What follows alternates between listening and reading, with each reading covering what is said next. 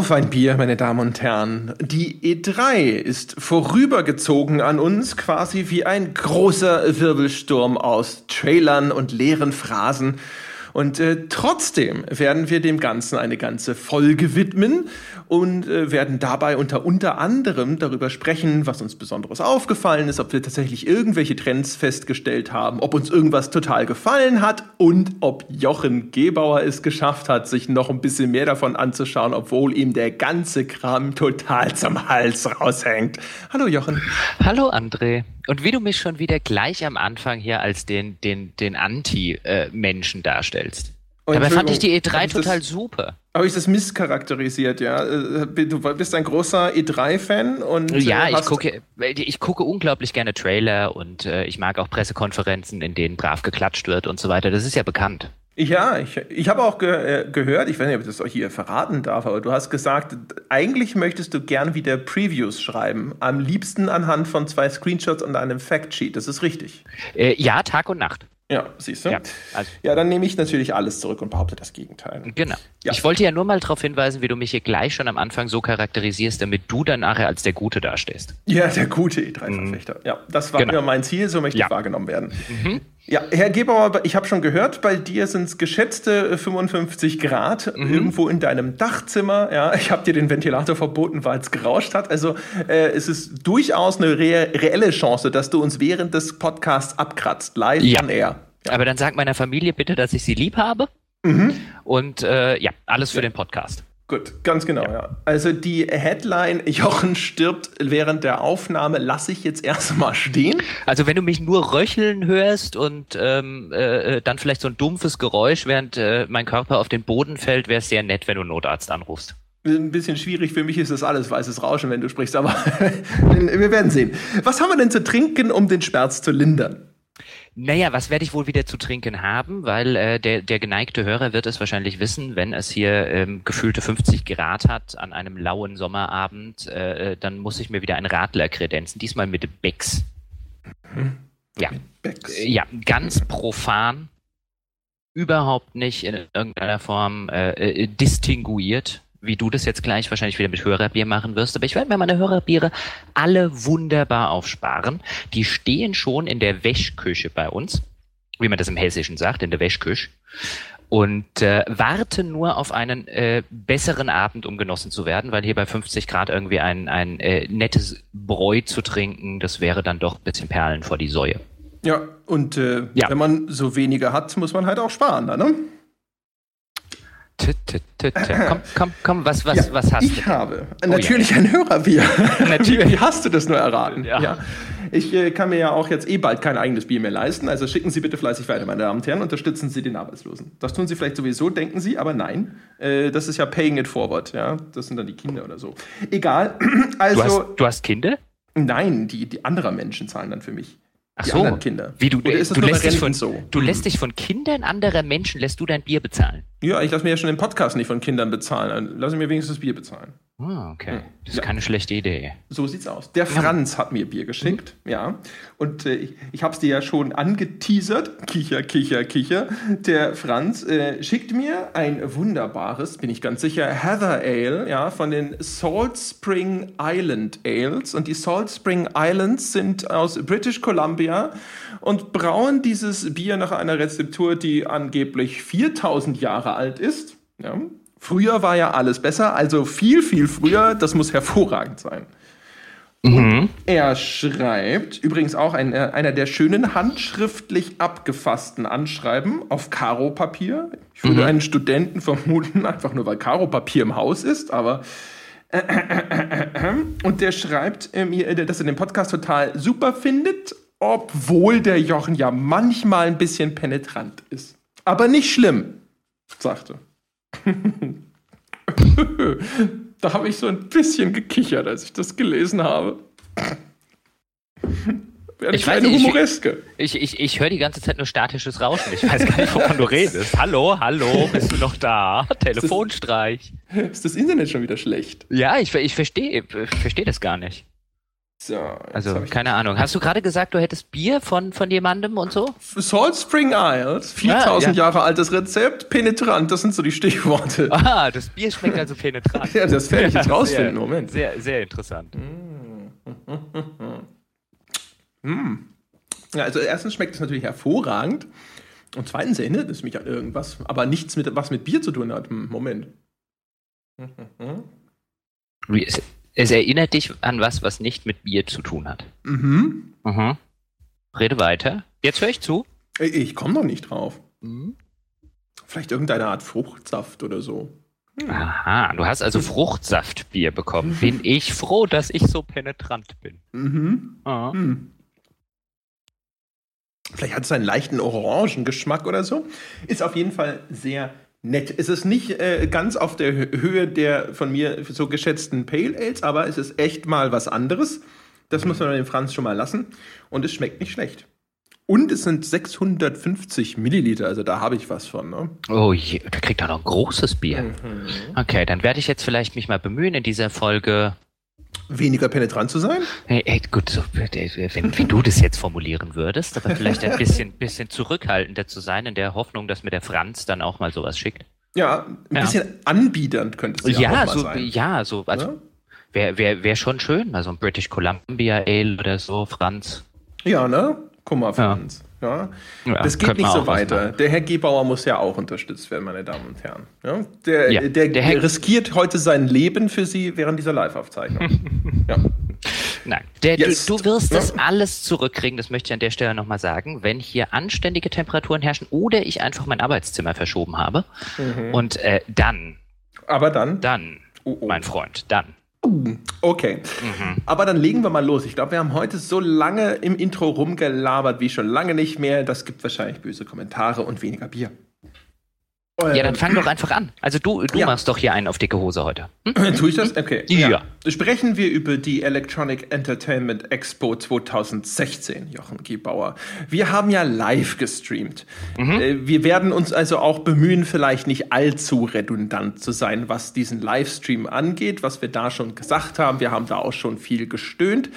Äh, wir haben EA und Bethesda uns vorher angeschaut, haben darüber gesprochen. Wir haben dann Microsoft und Ubisoft live verfolgt. Was wir verpasst haben damals war Sony. Hast du Sony so ein bisschen nachgeholt? Ich habe es ein bisschen nachgeholt, ja. Also ich habe mir den ein oder anderen Trailer angeguckt. Ich habe mir jetzt tatsächlich nicht nochmal die ganze PK angeguckt. Die war ja, glaube ich, nachts um drei unserer Zeit. Ist das richtig? Die war ja nachts um drei unserer Zeit. Deswegen haben wir gesagt, äh, äh, äh, äh, äh.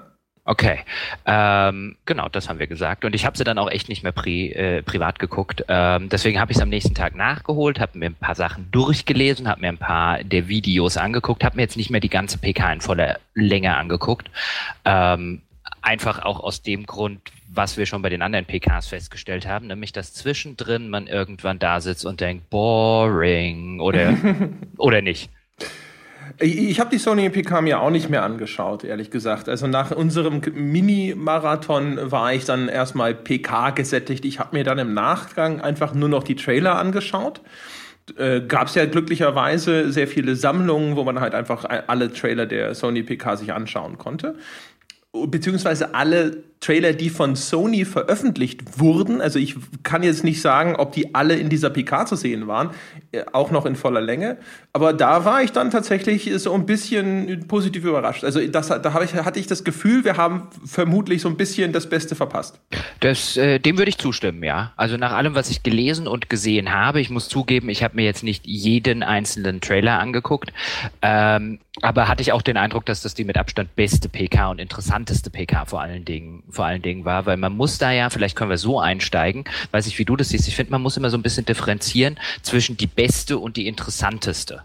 Mhm. Weil teilweise bei Microsoft, finde ich, hat man das gemerkt, ähm, im Vergleich jetzt zum Beispiel zu Ubisoft. Ubisoft macht das wesentlich professioneller während, während Microsoft viele Entwickler, die teilweise auch ein bisschen Schwierigkeiten mit der englischen Sprache haben äh, und bei denen, denen man teilweise anmerkt, dass sie normalerweise nicht auf irgendwelchen Bühnen stehen, um irgendwelche Vorträge zu halten. Ähm, die haben das ganz bewusst so rum gemacht. Also könnte man argumentieren, dass Ubisoft die bessere, weil professionellere und unterhaltsamere PK war, aber das macht sie ja nicht automatisch zur interessanteren, weil letztlich geht es ja um die Spiele, oder? Ja, ja, genau. Also im Grunde genommen, äh, der ganze äh, Köflaffel da ist mir meistens relativ wurscht. Die PK, die einzige PK, aus der ich, äh, wie gesagt, so ein, zwei interessante Sachen zwischen den Zeilen gelesen habe, war tatsächlich dann die EA-PK. Das hat man, wie gesagt, in dem Livestream schon vielleicht nur mal so ganz kurz das nochmal aufgewärmt. Also bei der EA-PK war es ja recht bemerkenswert, äh, wie stark sie so dieses ganze Thema mit äh, Minderheiten und so an, so unterschwellig in den Vordergrund gestellt haben, nenne ich das jetzt mal. Also es gab dieses Play for Change, hieß es, glaube ich, oder so äh, wo man äh, Ingame-Challenges erledigen konnte und das wurde dann karitativ gespendet und all diese Wohltätigkeitsorganisationen betrafen eben die Förderung von Frauen und von Minderheiten in der Gesellschaft. Äh, das war halt relativ augenfällig. Dann hattest du eine, eine, eine, eine bei diesem FIFA-Trailer hattest du einen Schwarzen als Hauptfigur, wo ich damals gedacht habe, dass man da ja bestimmt einfach nur sich selbst hinter im Spiel erstellt, wahrscheinlich mit diesem Gameface und dann das damit spielt.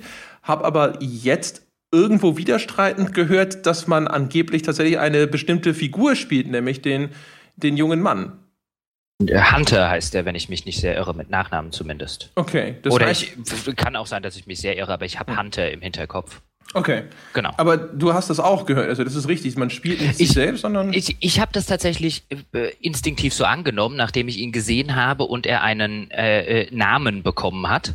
Mhm. Also nachdem das eben nicht nur einfach eine Figur war, wo man dann hätte sagen können, naja gut, nachher macht man den im Editor, wie man will, sondern dass das tatsächlich eine, ähm, ja, also eine, eine vom Entwickler vorgegebene Protagonist ist. Ähm, und jetzt könnte man natürlich auch anmerken, ja gut, aber auch bei Mass Effect zum Beispiel, wo du den, den, den Shepard, der immer von EA gezeigt wurde, auch da konntest du ja zum Beispiel einen schwarzen oder einen asiatisch aussehenden ähm, äh, Shepard machen, aber da war es ja zumindest diese, selbst wenn es am Ende noch möglich ist, auch bei FIFA, haben, glaube ich, sehr viele Leute halt immer diesen Standard Shepard im Hinterkopf. Einfach mhm. weil der halt auf jeder, auf, auf den, auf den, auf den Anzeigen war, in den Trailern war und so weiter und so fort. Und dann hat man ja immer so ein, so ein gewisses Gesicht im Hinterkopf, auch wenn man danach sich vielleicht einen eigenen baut. Und der sieht dann im Zweifelsfalle auch noch viel schlechter aus als den, den, der quasi voreingestellt ist. Ja. Deswegen hatte ich das einfach so schon im Hinterkopf, dass der zumindest als schwarzer Protagonist geplant ist, egal was jetzt vielleicht im äh, äh Editor nachher noch möglich ist. Also so kam das bei mir an. Deswegen hatte ich mich damals sogar gewundert, dass du gesagt hast, ach ja, das wird, nachher macht den ja eh jeder, wie er will, weil ich schon den Eindruck hatte, dass sie eben diese Persönlichkeit ist ja auch ein Story-Modus und da einen, einen, einen Protagonisten zu machen, ähm, der einen gewissen Wiedererkennungswert hat, jetzt nicht aufgrund der Hautfarbe, sondern einfach, weil man sagt, so sieht er jetzt halt nun mal aus, ähm, äh, erschien mir das relativ logisch. Hm. Also ich habe halt echt gedacht, weil für mich war das Coole daran, dass sie, dass sie jetzt so ein bisschen wieder darauf setzen zu sagen, hey, du kannst diesen Traum nachleben, selber Fußballstar zu sein. Und da hatte ich automatisch angenommen, weil sie ja auch die ganze Zeit schon dieses Gameface haben, dass das eine Funktion ist, wo ich dann eben mich selbst wirklich da in diese Rolle äh, reinversetzen kann. Aber dem scheint zumindest nicht so zu sein. Ich, ja, ja, und äh, wurscht auf jeden Fall. Und dann gab es ja noch den, ähm, den Mass Effect Trailer. Und auch da war dann am Schluss eben der Femme Shepard vermutlich zu sehen. Ja, also endete mit so einer Frauenfigur in dieser typischen Rüstung. Äh, auch da, also da, das ist jetzt die Annahme, haben sie dann halt die weibliche Spielfigur diesmal in, äh, in das Ding reingepackt. Das heißt also, so insgesamt bei dieser EA-Pressekonferenz war so eine, so eine leichte Message in diese Richtung schon recht deutlich zu lesen, fand ich. Und da hatte ich ja auch schon im Livestream gesagt, das fand ich ganz bemerkenswert und hatte so ein bisschen rumtheoretisiert, ob diese, diese ganzen Widerlichkeiten mit Gamergate und weiß der Geier was und diese Sexismusdebatte, die jetzt in den letzten ein, zwei Jahren gerade in den USA sehr aktuell ist bei Computerspielemedien, ob das jetzt erste Wirkung zeigt oder da Spuren hinterlassen hat, dass EA da so ein bisschen entweder ein Zeichen setzen will, um ganz klar zu sagen, nee, nicht mit uns, oder um sich da auch vielleicht PR-technisch mal so ein bisschen zu positionieren, positionieren, um hinterher sagen zu können, so, ja, gucken Sie sich mal unsere PK an. Also uns müssen Sie nicht als Ersten anschauen, was sowas angeht. Ähm, ich glaube, be bevor ich darauf eingehe, würde ich, äh, weil du gerade Fem Shepard gesagt hast und bevor jetzt vielleicht jemand draußen sitzt, also so hast du es ja nicht, es ist ja eigentlich der Fem nicht Shepard. Also bevor jetzt jemand denkt, aber Shepard spielt doch im neuen Mass Effect gar nicht mit. Ja, das ist ja, ja, nur dieser, dieser alte Terminus des Fem Shep für die weibliche Ausgabe von Captain, Captain Shepard? Dingsbums, Commander? Commander Shepard, genau. Femshep. Also nur damit man weiß, was, was mit Femshep, weil ich bin mir nicht ja. sicher, inwiefern das äh, äh wirklich jeder weiß. Ja, wahrscheinlich ähm, nicht. Nur, nur, nur kurz äh, mhm. dazu. Ähm, zu dem anderen Thema, ich bin da voll auf deiner äh, Seite, was den, den Trend angeht. Ich finde, den merkt man ja auch nicht nur bei EA. Also du hast jetzt ja auch einen Mafia 3, was einen schwarzen Protagonisten hat, dazu und auch eine Mechanik, zumindest so, so wurde es ja auf der E3 angedeutet, ähm, in der Rassismus spielmechanisch eine Rolle spielen kann. Vielleicht können wir da gleich noch drauf kommen. Mhm. Ähm, wir haben aber ja auch den, den anderen Fall zum Beispiel, auch Watch Dogs hat jetzt einen schwarzen Protagonisten. Mhm. Ähm, es, wir haben immer mehr weibliche Protagonisten generell in Spielen, habe ich den an. Wir hatten jetzt zum Beispiel mit, äh, ein sehr erfolgreiches Beispiel war ja dann Life is Strange, gleich mit äh, zwei weiblichen Protagonisten, auch wenn man ja nur ein, eine davon spielt. Aber eigentlich hat das, hat die Handlung ja zwei Protagonisten. Mhm. Ähm, und dieses Ganze, ich würde es jetzt mal auf einen oberbordenden Begriff setzen, dieses ganze Inklusionsthema. Das ist ja nicht nur im Spielebereich ein großes Thema, diese, diese Inklusion, sondern das ist ja gesellschaftsübergreifend, insbesondere gerade in den USA. Also wir reden da ja über ein Land, ähm, wo es äh, vor nicht allzu langer Zeit zum Beispiel Debatten in dieser ganzen Transsexualitätsgeschichte gegeben hat, nämlich wo, wo Bundesstaaten, ich glaube es war South Carolina, ein Gesetz eingeführt haben, dass eben äh, äh die, die öffentlichen Toiletten nur noch, oder ich, ich, ich will es nicht falsch zusammenfassen, es kann jeder, der es nicht mitgekriegt hat, selber nachlesen. Also es, es wurde sehr wahrgenommen, als würde man Leute aussperren, also die äh, Transsexuellen. Und das Wort war dort ein riesengroßes mediales Thema in, in diesem ganzen Inklusionssinne, nämlich Minderheiten oder, oder ähm, wie man es auch immer formulieren will, nämlich in die, in die, in die Mitte der Gesellschaft mit einzubeziehen, ähm, was ja damals dazu geführt hat, dass, dass Schauspieler gesagt haben, sie äh, drehen nicht mehr in South Carolina, also ich will jetzt nicht den falschen Bundesstaat, aber ich bin mir relativ sicher, äh, Musiker, wie zum Beispiel Springsteen hat gesagt, der tritt da nicht auf und hat, glaube ich, ein Konzert abgesagt. Ähm, wenn ich mich recht ent entsinne.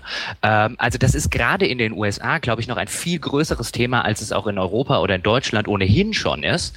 Und ich bin bei dir, dass man sich da vielleicht auch aufgrund der Sarkeesian-Geschichte und, und, und, die in der Vergangenheit ist, in der, in der Spieleindustrie durchaus auch positionieren will und vielleicht auch einfach Kante bekennen will und einfach sagen, ähm, wir sind eine offene Industrie und wir sind keine Industrie, die aufgrund von Hautfarbe, Geschlecht und so weiter aussperrt.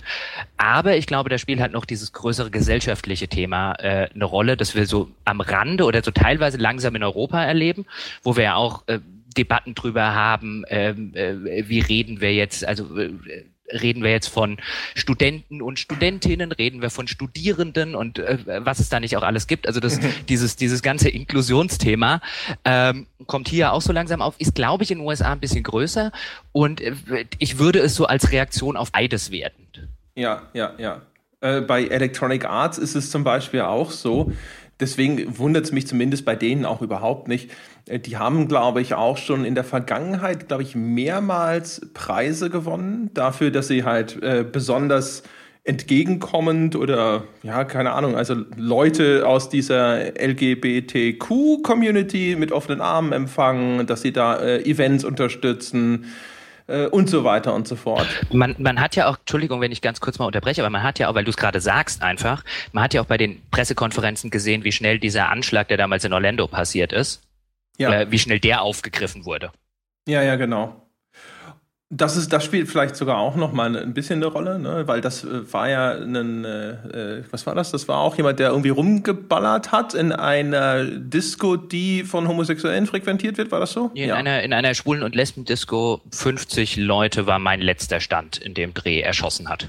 Ja, also auch äh, gräuslich in jeder Hinsicht. Mhm. Und ähm, ja, also da, da hat man überall diese Schleifchen gesehen, äh, wo ich auch erst nicht verstanden habe, worauf die sich beziehen, bis das irgendjemand im Chat erklärt hat, glaube ich.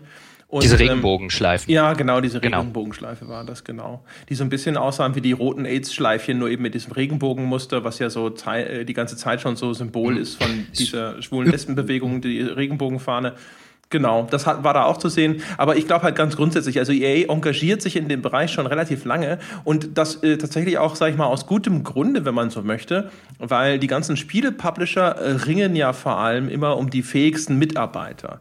Ähm, und diejenigen, die sich dann halt sehr offen positionieren, ja, und die sagen, hey, bei uns ist jeder willkommen, haben halt auch einen kleinen Vorteil am Arbeitsmarkt am mhm. Ende. Ne? Mhm. Das heißt, äh, wenn ich jetzt zum Beispiel ein schwuler Game Designer wäre, dann würde ich mir halt schon erstmal vielleicht angucken, dass ich nicht in den bigotten Drecksladen sonst wohin gehe, sondern mir irgendeinen Arbeitgeber aussuche, ja, der äh, damit kein Problem hat. Ja. Und da hat sich mhm. EA, das nach allem, was ich gelesen habe, ich habe ja von einer Zeit mal den äh, Organisator von dieser Gamer X äh, äh, interviewt, also eine Spielemesse für Schwule und Lesben und so weiter. Ich will jetzt nicht jedes Mal dieses LBG LGBTQ-Ding komplett runterrasseln. Ja? Also man, man fühle sich inkludiert, bitte, wenn ich das auch nur abgekürzt sage. Ähm, und der hat halt damals auch schon EA gelobt und gesagt, ey, das waren auch mit die Ersten, die gesagt haben, das unterstützen wir und so weiter. Also die sind da eigentlich schon eine ganze Weile in der Hinsicht sehr positiv unterwegs und das teilweise auch anscheinend halt jetzt ohne, dass sie selber hier eine große Welle machen, sondern sie machen es halt einfach. Ja, und ich glaube, du hast da gerade einen echt, echt guten Punkt so ein bisschen am Rande angesprochen, nämlich was den, ähm, äh, was die Entwicklerszene angeht, weil zumindest mein Eindruck, ich wer, wer interessiert, wie, wie deiner ist, ist, äh, dass, dass gerade die Entwicklerszene, insbesondere wenn wir über die internationale äh, reden, womit ich jetzt die deutsche nicht runterwerten äh, will, aber da fällt es mir einfach häufiger auf, eine extrem diverse ist, was die, was die Hintergründe angeht, in, in vielerlei Hinsicht. Wir haben, glaube ich, an anderer Stelle schon mal gesagt, dass es er, erstaunlich oder vielleicht sogar erschreckend wenig Schwarze gibt, zumindest wie, die wir wahrgenommen haben. Aber gerade im Hinblick auf ähm, äh, Frauenrechte oder auf Frauendarstellungen oder auch äh, Sexismus, gerade im Hinblick auf Homosexualität, dieses ganze Thema, ist es eine sehr, aus meinem Empfinden nach, eine sehr progressive ähm, Szene, weil natürlich du hast sehr viele junge Menschen, ähm, die dort reinkommen, die vielleicht ein bisschen progressiver denken, als es jetzt vielleicht die Ü50-Klientel tun würde. Ähm, aber ich habe auch, ich habe durchaus auch schon den Eindruck, dass man sich da als äh, Entwickler, wie du äh, oder auch als Publisher, wie du es schon angesprochen hast, auch so ein bisschen für die für die für das eigene Recruitment ähm, äh, positionieren muss. Einfach weil man auch immer in diesen, in diesen großen Kontroversen, ob das jetzt bei Sarkeesian war, ob das bei der Geschichte war, die wir neulich thematisiert haben mit der, mit der äh, Nintendo-Angestellten, die entlassen wurde. Die Spieleentwickler positionieren sich in der Hinsicht ja sehr eindeutig immer. Ja, natürlich. Äh, das ist übrigens sowieso ganz interessant, äh, weil da kommen mir so ein paar Sachen in den Sinn, äh, wie man das tatsächlich auch interessant herleiten kann. Zum einen ist das Ganze ja geboren zum Beispiel aus diesem ganzen Kosmos der frühen Konsolensysteme von Atari zum Beispiel. Und das ist ja auch eine, das war ja quasi fast so eine Hippie-Kommune bei Atari. Ja? Das war ja berühmt für seinen Drogenmissbrauch am mhm. Arbeitsplatz und sonst irgendwas. Das heißt also so die, diese, dieser ganze Nukleus, aus dem die Branche erwachsen ist, waren sowieso sehr viele so Freigeister, wenn du so möchtest. Ja, von daher mhm. finde ich es eigentlich eine fast logische historische Entwicklung, dass das immer noch bevölkert ist von solchen Leuten. Außerdem ist natürlich Spieleentwicklung ein Ding, wo sehr, sehr viele relativ hochqualifizierte Leute dran arbeiten und mit der Bildung kommt eben zumindest häufig auch die Einsicht, dass Toleranz der richtige Weg ist. Ist lustig, dass du es ansprichst, weil äh, ich glaube, das ist nicht nur in der Spieleindustrie so. Ich habe neulich ein, ein Interview mit ähm, einer, einer hochrangigen Mitarbeiterin von Facebook gelesen, auf irgendeiner deutschen, was die Süddeutsche, ich weiß es nicht mehr auswendig, wo es auch so ein bisschen um das Thema ging und wo sie auf die AfD und Co. zu sprechen kam. Und die Mitarbeiterin von Facebook, wo man dann ja wahrscheinlich auch drüber redet, da haben wir ein relativ junges, ein äh, Unternehmen, ein Unternehmen, das sich intern bestimmt als sehr progressiv ansieht. Ich will jetzt gar nicht in eine Diskussion einsteigen, wie progressiv Facebook dann als Unternehmen nach außen und so weiter, sondern halt einfach, wie man sich wahrnimmt, als jung, als hip, als äh, äh, progressiv, als äh, äh, und so weiter. Ähm, und die reagierte so, so bezeichnend auf diese Fragen danach, ähm, weil es da auch darum ging, über wie viele, wie viele Geschlechter man mittlerweile bei Facebook äh, auswählen kann. Und äh, dass es irgendwie in Deutschland eine Partei gibt, die halt der Meinung ist, es gäbe nur diese zwei Geschlechter. Und die reagierte halt so einer, ach, ist das drollig. Das ist ja wie in den 50ern bei ihm. und so. Also die, also für die war das, äh, jetzt kann man natürlich sagen, okay, die hat das PR-technisch gut gemacht, das kann man vielleicht auch verargumentieren, aber es wirkte erstmal so ein, ein, ja, also die fühlte sich halt so ein bisschen in die Steinzeit zurückversetzt. Ich wollte gerade sagen, ach guck mal, die Höhlenmenschen. Ja, so, so ungefähr. Darf ich also Erdnüsse so, geben? So ungefähr, also so zumindest hat sie reagiert reagiert, aus welchen Motiven jetzt auch immer. Und die Reaktion fand ich echt ganz drollig. Ähm, und ich glaube, so hat man das in vielen von diesen, von diesen äh, jungen Industrien ähm, oder jungen Industriezweigen. Ähm, das fiel mir jetzt nur gerade ein. Das war ein, ein, ein, schönes Interview, kann man gerne mal nachschlagen, wenn ich jetzt noch wüsste, wo es gewesen ist. Ja, und ich meine, ey, so viel man über die Spieleindustrie meckert und so. Also ich finde, wenn ich sowas sehe, egal wie oft man jetzt diese Motive dann als PR-Strategie oder wie wir es schon eben thematisiert haben, wegen mm. der Jobs oder sowas oder so. Aber da, da macht die Spieleindustrie dann echt eine ganz gute Figur, hm, finde ich. Also die, die Branche, auf der anderen Seite, die Spieler machen dann in Teilen eine etwas traurigere.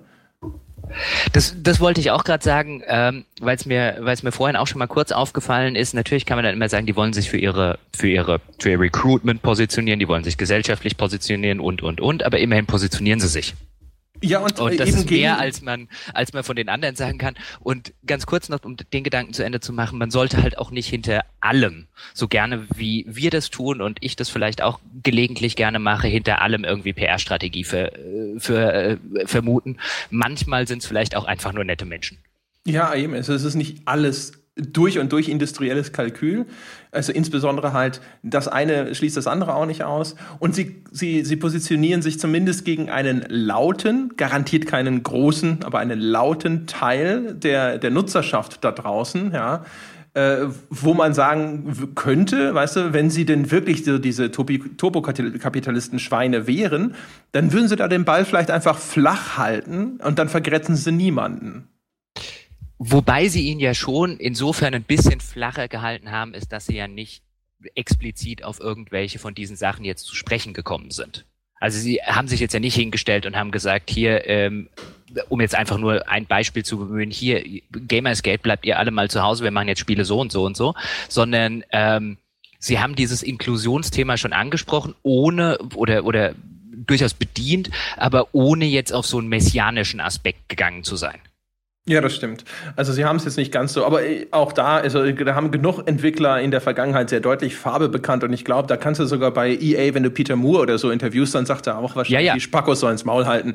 Das interessiert den gar nicht. Äh, das ist richtig, aber man, man muss es ja nicht auf dem Revier immer mit sich rumtragen, wenn man einfach halt so eine, so eine, was es halt nun mal ist, die E3, ohne das jetzt abwerten zu meinen, aber bei so einer PR-Veranstaltung guckt man, auch da ist das Thema Inklusion natürlich, nimm so viele Leute wie möglich mit. Ja, genau. Also, nee, da, aber das ja. insgesamt äh, ganz, ganz angenehm. Ja. Genau. Vielleicht genau. reden wir kurz über Mafia, weil das in dem, in dem Kontext, finde ich, echt eine interessante Idee zumindest ist. Ja, gerne. Hm, dann leg doch mal los. Du äh, wolltest, glaube ich, im Vorgespräch hast du es sowieso schon angesprochen.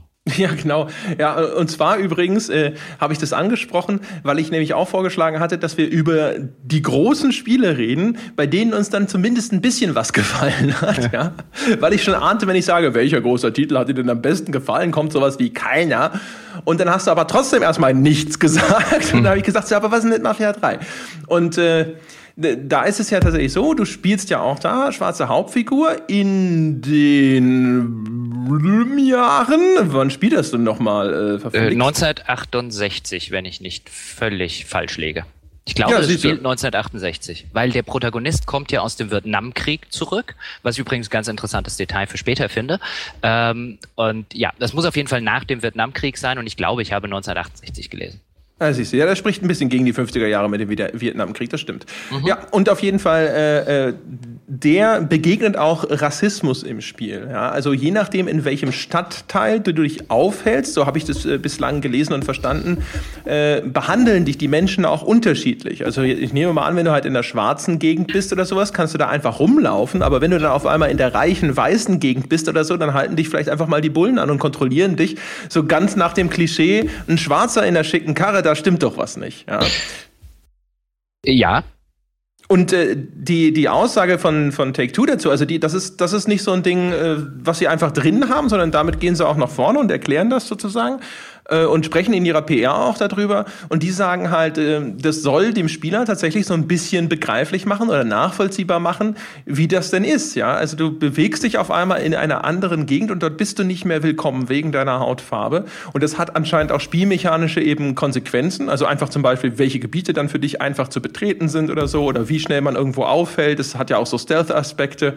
Ähm, und das finde ich ja tatsächlich eine interessante Idee. Wie, wie, wie bei äh, vielen anderen Spielen natürlich immer der Vorbehalt, man muss abwarten, wie es dann tatsächlich sich äh, gestaltet. Aber die Idee an sich ist durchaus, finde ich, gar nicht so uninteressant.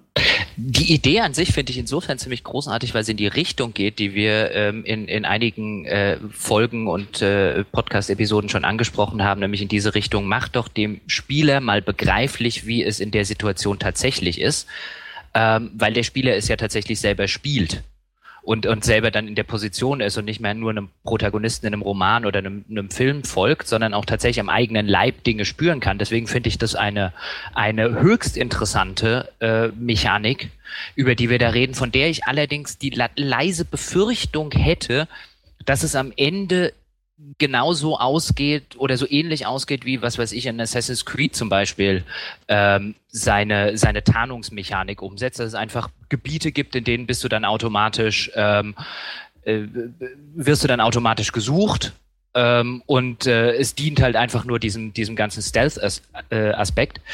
Ähm, das wäre so meine, meine leise Befürchtung, dass man eben nicht am Ende in die Rolle reinkommt, wo man, wo man sagt, ach, so fühlt sich das, oder ich kann jetzt so vielleicht ein bisschen nachvollziehen, wie sich dieses Ausgeschlossen aus der Gesellschaft anfühlt. Ähm, weil, äh, wenn sie das machen würden, fände ich das allerdings in der Tat ganz großartig. Als ich das gelesen habe, dachte ich mir dann so, bin mal gespannt, ob sie es zum Beispiel so umsetzen, dass wenn man irgendwo rumläuft, wir reden halt über die äh, Vereinigten Staaten in den 60er Jahren, ähm, dann reden wir halt auch noch darüber, dass, dass Leute mit Nigger angesprochen wurden, Schwarze und, und was, äh, so ungefähr, was will denn der Nigger hier und Co. Bin mal gespannt, ob sie sowas auch umsetzen. Also ob ich sie würde, sich das, das trauen. Das wär, ich fände es ich fänd's, fänd's extrem großartig. Ich würde darauf wetten, dass dieser Street Chatter darauf reagiert. Also wenn du bei GTA rumläufst und so, dann kann man ja immer Gespräche der Passanten äh, mhm. mit anhören. Und ich, da würde ich darauf wetten, dass wenn du in der entsprechenden Gegend bist, dass dann die Passanten irgendwelche abfälligen Bemerkungen machen, die du eben dann hören kannst. Da, da bin ich mir halt nicht ganz sicher, weil man sich da ganz schnell in die Nesseln setzt. Also ich glaube, da, äh, da sind gerade Spielefirmen äh, noch sehr, sehr vorsichtig, was das angeht. Also gerade auch zum Beispiel das, das böse N-Wort, das hört man in Spielen ausschließlich dann, wenn es in einer positiven Konnotation benutzt wird. So wenn, wenn wir in dem Boys in the Hood Sprech sind, zum Beispiel bei GTA. Ja, dann also sind das alles Slang meine, halt, dann, ja. genau, dann sind das alles meine Niggers.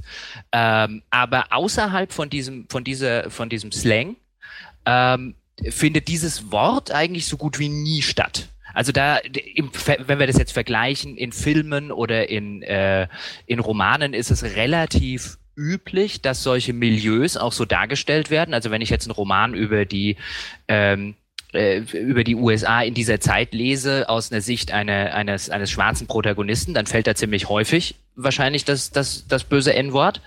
Das fand zumindest bislang in Spielen sehr selten statt. Spiele waren aus meiner, Hin aus, aus, aus meiner Sicht sehr häufig, auch wenn sie ein historisches Thema aufgegriffen haben, rannten da meistens Leute aus dem 21. Jahrhundert rum, was die Charaktere angeht.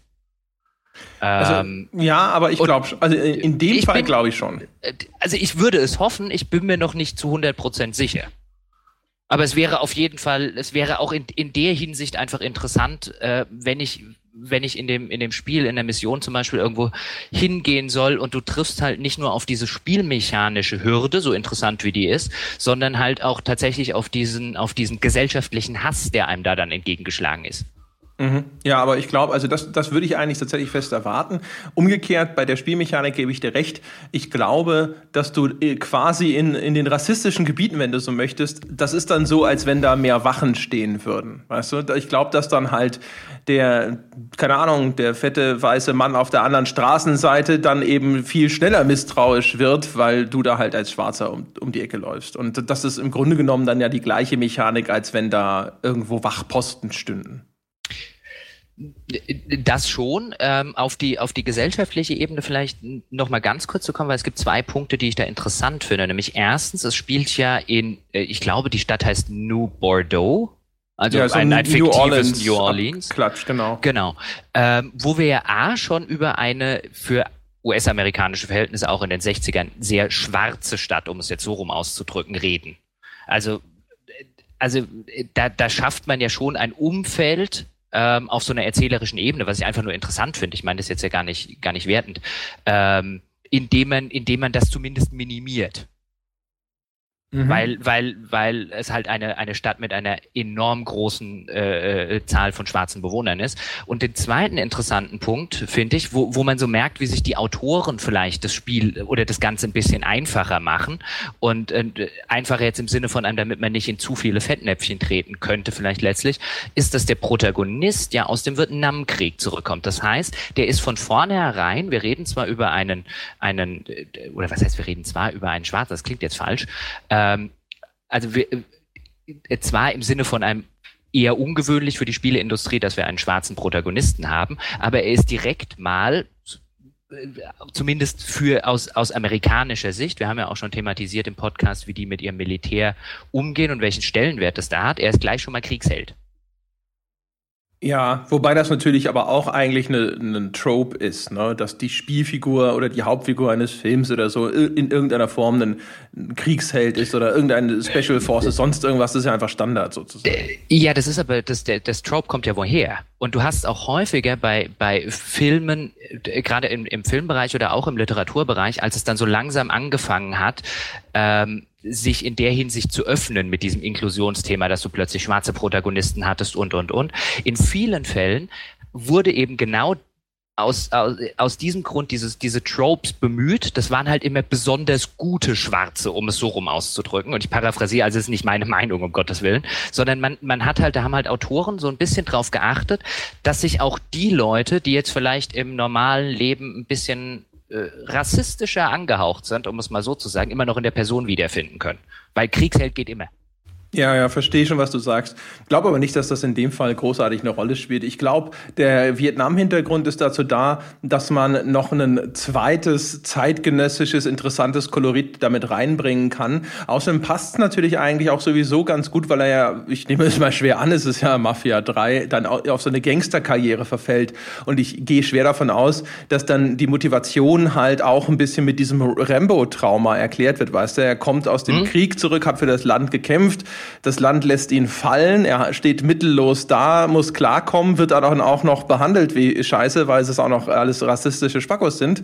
Und dann denkt er sich, naja gut, dann halt Kriminalität. Das macht auch diese, diese Gangsterkarriere wieder gutierbarer. Das haben wir auch schon bei der GTA diskutiert, dass immer sehr viel äh, versucht wird, damit das, was eigentlich eine zutiefst amoralische Karriere ist, für den Spieler dann aber irgendwo tatsächlich äh, erstrebenswert erscheint oder nachvollziehbar wird. Äh, ich würde sehr stark damit rechnen, dass das in die Richtung geht. Auch, also das spielt da garantiert auch eine Rolle, spielt garantiert auch eine Rolle auf einer viel banaleren Ebene, dass man so natürlich sehr einfach erklärt, warum der Kerl so gut mit Schusswaffen umgehen kann. Auch das ist super. Auch Deswegen das, ist ja genau. dieses Special Forces Trope in jedem Steven Seagal Film mit dabei. Genau. Ähm, aber ich finde, ich finde halt ganz, äh, also äh, sowohl den den Schauplatz als auch den, ähm, weil man da ja auch viel im, am Anfang drüber geredet hat. Aha, wieso jetzt dieser, wieso jetzt dieser spezielle Schauplatz? Wieso ein schwarzer Protagonist in einem Mafia-Umfeld? Da gab es ja viele Diskussionen drüber im Thema Mafia mit einem Schwarzen. Das geht ja gar nicht. Oh ja, da äh, gab es so einiges und vor allem, oh ja. ja, das das das passt ja gar nicht. Das muss ja ein Italiener sein, gefälligst. Genau. Ähm, ich, ich glaube aber schon, dass sowohl diese, dieser Vietnamkrieg, also ich, ich, vermute da jetzt um Gottes Willen nicht falsch verstehen, keinen, keinen äh, sinistren Hintergedanken dabei, aber es hilft es, der Kriegsheld hilft, das, das Umfeld, das sehr, sehr afroamerikanisch geprägt ist, hilft. Es hilft halt dabei, die Geschichte so zu erzählen, wie man sie erzählen will. Ähm, und um, äh, an, um vielleicht gewisse äh, politische Reibungspunkte zu vermeiden, die man als Unterhaltungsprodukt auch in der Hinsicht gar nicht setzen will. Mm, mm, mm. Ja, ja, wie gesagt, also ich verstehe, was du sagst. Ob das tatsächlich eine große Rolle gespielt hat, weiß ich nicht. Ich würde, wenn ich raten sollte, würde ich Nein sagen, aber äh, stimmt trotzdem, was du sagst. Äh, wir waren bei Sony eigentlich, bevor wir so den Sprung zurückgemacht haben. Ja, wenn wir das Inklusionsthema, also ich finde das tatsächlich ein wichtiges Thema, weil das, das, das zog sich so wie ein roter Faden durch, wenn nicht durch alle Pressekonferenzen, dann zieht sich aber wie ein roter Faden durch die Spieleindustrie gerade. Also diese, diese mehr schwarze Protagonisten, mehr, mehr weibliche Protagonisten, ähm, als, als, als den, den Trend zu konstatieren, bevor wir zu Sony gehen, finde ich eigentlich schon relativ wichtig, weil ich, ich dachte, so ein bisschen, weil ich so ein bisschen überrascht war, dass ich das, dass ich das so selten irgendwo aufgeschnappt habe in äh, der Rezeption. Das ist echt ganz ulkig. Also ich habe ehrlich gesagt die US-Presse nicht verfolgt. Ich hätte habe ein, zwei Sachen mir mal angeschaut und so NeoGAF und so und bin selbst da nicht drüber gestolpert. Ich habe das ja äh, quasi fast gleich als erstes in unserem Livestream mhm. gesagt, weil ich hatte die EA-Pressekonferenz ja live mitverfolgt und du hattest dir da schon nur im Nachgang die Trailer angesehen und da habe ich schon gleich gesagt, ich weiß was, ich weiß was, mhm. hallo, das hast du nicht mitgekriegt, weil du es nicht gesehen hast, aber ich erzähl's und ähm, das, das fand ich total frappierend und habe es aber tatsächlich relativ wenig gesehen und das hat mich zumindest überrascht, weil ich gedacht habe, die, in, in den USA ist es garantiert überall. In Deutschland ist ja auch diese ganze Sexismusdebatte, da wurde darüber berichtet, aber das ist hier nie so äh, aufgekocht wie in den USA und deswegen kann ich mir vorstellen, dass da die Sensibilisierung vielleicht einfach nicht da ist und dass das deswegen vielen durch die Lappen gegangen ist oder sich halt auch viele Webseiten vielleicht denken so, nee, wir berichten hier über Spiele und der ganze Quatsch hat damit nichts zu tun. Ähm, aber trotzdem, ja, das stimmt schon, das ist ganz merkwürdig. Ich äh, habe äh, damals gedacht so, boah, okay, äh, sag es schnell, bevor es überall steht, damit du noch schlau wirken kannst. Aber jetzt, jetzt sitze ich hier und wirke immer noch schlau. Ja, ist doch auch schön. ja. Ich, ich, da merkt man aber die, die, äh, also es wäre ein Erklärungsversuch, wäre wahrscheinlich, dass man da immer noch merkt, wie, wie unpolitisch diese, diese Gamer-Szene und auch die Game Gaming-Presse in der Hinsicht einfach ist das ist halt immer noch sehr produktabhängig. Äh, in die, die, die ganze Rezeption da draußen. Also diese, es kommt nicht häufig vor, dass sich eine Spieleöffentlichkeit äh, differenziert über solche politischen Themen, um sie jetzt mal so, oder gesellschaftliche Themen unterhält. Und wenn es vorkommt, dann gerne mal auf so einer Gamergate-Ebene. Also, dass, ja. dass da immer jeder ein bisschen Angst hat, sich die Finger zu verbrennen, ist auch ein bisschen verständlich. Ja, wobei also die Beobachtung jetzt in dem Fall, ich meine, gut, du hast schon recht. Also es, es gibt natürlich dann immer sofort irgendwelche äh, Diskussionen unter sowas und da sind dann immer ein paar Vollidioten mit dabei. Und das, was ich mir tatsächlich auch sehr gut vorstellen kann, ist halt, dass dann in den Redaktionen zum Beispiel auch gesagt wird, es ist gerade E3, wir haben alle echt viel zu tun, mhm. wir können jetzt nicht noch so einen Thread moderieren. Genau, erstens das und zweitens, dann, dann, dann ist man ja auch, wir wissen, kennen das ja auch noch beide aus eigener Erfahrung, man ist ja manchmal auch ein bisschen betriebsblind. Dann ist jetzt so eine Messe und dann guckt man dieses Spiel, dann kommt da der Trailer und dann muss man noch das produzieren und hier jenes und da dieses und da jenes. Und äh, häufig verliert man dann so, ähm, das habe ich bei mir selber auch schon das ein oder andere Mal gemerkt, bei so einer großen Messe, so den Blick fürs große Ganze. Ja, das gilt halt vor allem, finde ich, wenn du vor Ort bist. Genau. Also bei, äh, wenn du vor Ort bist, da, da kommt ja auch gerne diese Standardfrage. Was waren denn die Trends der Messe? Und die, der Trend der Messe war, ich hatte keine Zeit und habe wenig mhm. geschlafen. Mhm. Also da, da, da sitzt man auch wirklich häufig da und denkt sich so, ey, ich hatte 30 Termine mit 30 unterschiedlichen Spielen. Was soll mhm. der Trend gewesen sein? Ich habe keine Ahnung, was der Trend war. Frag die Typen, die die News gemacht haben. Mhm. Genau. Gut, dann, dann hüpfen wir zu Sony. Ja, also du nehmen ja wir das nochmal.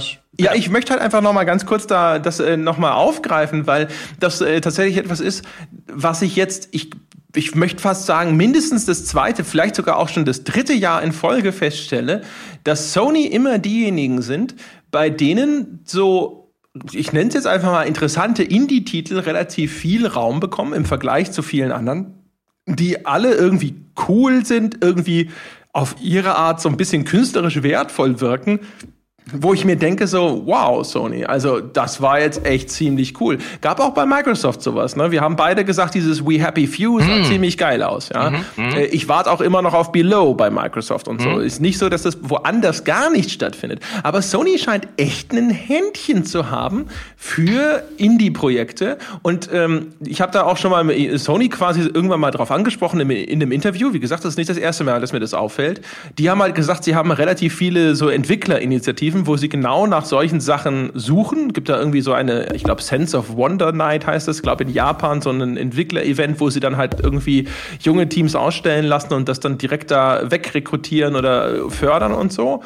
Es hat auch meiner Meinung nach was damit zu tun, aber wie die ganze Marke PlayStation positioniert ist, weil Sony schon jetzt, seit Ewigkeiten, nicht mindestens glaube ich seit PS2-Zeiten, sehr stark in diesen Lifestyle-Bereich reingeht, so wo halt so etwas reinpasst, wo man sagt, so das ist so ein bisschen hip, ein bisschen kulturell wertvoll und so. Das passt zu der Marke viel besser als bei der Xbox, die halt, sage ich mal, immer so ein bisschen prolliger, Hardcore-Gameriger war. Wobei man das hat sich das nicht ein bisschen gekehrt? Also sind nicht mittlerweile die die äh, Hardcore-Gamer, ohne die jetzt prollig nennen zu wollen, das ist ja dann wieder äh, eine andere Baustelle, sind die nicht mittlerweile äh, eher bei Sony daheim? Ja, sicherlich. Also wie gesagt, also der, der, auch Microsoft versucht dem ganzen Jahr jetzt schon längst einen anderen Anstrich zu geben. Wir haben ja bei der Xbox One damals alle gestöhnt, weil sie dann total auf dieses, ach guck mal, es ist ein riesen Media Center und so erstmal mm, gesetzt Und ich haben. kann Fantasy Football spielen. Ja, genau. Ja. Aber auch da, das ist tatsächlich eher so, in Ermangelung einer besseren Beschreibung sage ich mal so Blue Color, weißt du? Also eben nicht so, so kulturell, sondern halt eher so Fun und Action und Wuhu, ja, und High Five und junge Menschen und so. Und die haben garantiert auch irgendwelche hippen Klamotten an, wo man sich schämt, weil man weiß, dass da für den Werbespot die Leute ausstaffiert wurden, wie irgendein Schlipsträger denkt, dass junge Menschen aussehen, die cool sind. Hm, aber das, deswegen hatte ich doch bei der Microsoft PK, kannst du dich noch erinnern, an einer Stelle gesagt, ich weiß nicht mehr, bei wem es war. Was haben die denn an? Ja, also die haben halt wirklich ausgesehen wie halt jemand, der äh, Sonntagmorgens ein Brötchen äh, sich beim Bäcker holen geht, äh, wo ich mir halt gedacht habe, ich ahne schon, was die gemacht haben. Die sollen halt jung und hip und so weiter aussehen, aber sie sahen, aber das ging halt, ja, ein ja, bisschen Terror. zumindest für mich in die Hose. Ähm, äh, auch wenn ich jetzt wirklich nicht in Anspruch nehmen würde, irgendwie von jemandem der Styling-Berater zu werden. Es sei denn natürlich, jemand braucht einen Styling-Berater und will sehr viel Geld dafür ausgeben, dann äh, ja, ja, schicken. Ja, lassen Sie sich von Jochen äh, Gebauer beraten. Ja, ich rate Ihnen gut. dazu. Mein ja. Testimonial äh, man, gilt Jochen Man nennt Gebauer. ihn auch den Doctor of Style. Ja. Das stimmt, das ist jetzt ein Insider-Scherz. Willst du verraten, was es äh, ist? Nein. Oder, nein. okay. Nein. Ähm, wo waren wir? Ach so, genau. Was ich bei Sony interessant finde, also du, du hast glaube ich, so diese, diese dahinterstehende Philosophie schon relativ gut erklärt. Und äh, aber in der, in der Vordergründigkeit, wenn ich mir jetzt die Sony PK auch nur auszugs- oder stückchenweise angucke, Sony hat, und das galt für mich schon die ganzen letzten Jahre, äh, begriffen, dass es um Spiele geht. Also ich sitze dann immer so ein bisschen davor. Es gibt ja diesen, diesen, diesen alten Spruch von der, der Bill Clintons Wahlkampfberater damals äh, zugesprochen wurde ähm, wo, wo niemand äh, bei der ersten Wahl von Bill Clinton damit gerechnet hat, dass der es schafft, US-Präsident zu werden, weil George Bush Senior eine, eine Zustimmungsrate von fast 90 Prozent nach dem ersten Irakkrieg hatte und er damals gesagt hat, it's about the economy, stupid. Und it, daran fühle ich mich bei Sony in den letzten Jahren immer erinnert, weil die anscheinend gerafft haben, it's about the game, stupid. Ähm, und Sony hat seit Jahren im Vergleich zu Microsoft meiner Auffassung nach, und offensichtlich bin ich nicht alleine, wenn ich mir die Rezeption da draußen angucke, äh, die viel interessanteren Spiele auf ihren PKs. Und sie inszenieren sie besser. Und, und so verkaufst und, du, und so verkaufst du Konsolen. Ja, und Holla. Oh, da Jetzt. machst du einen Moment mal.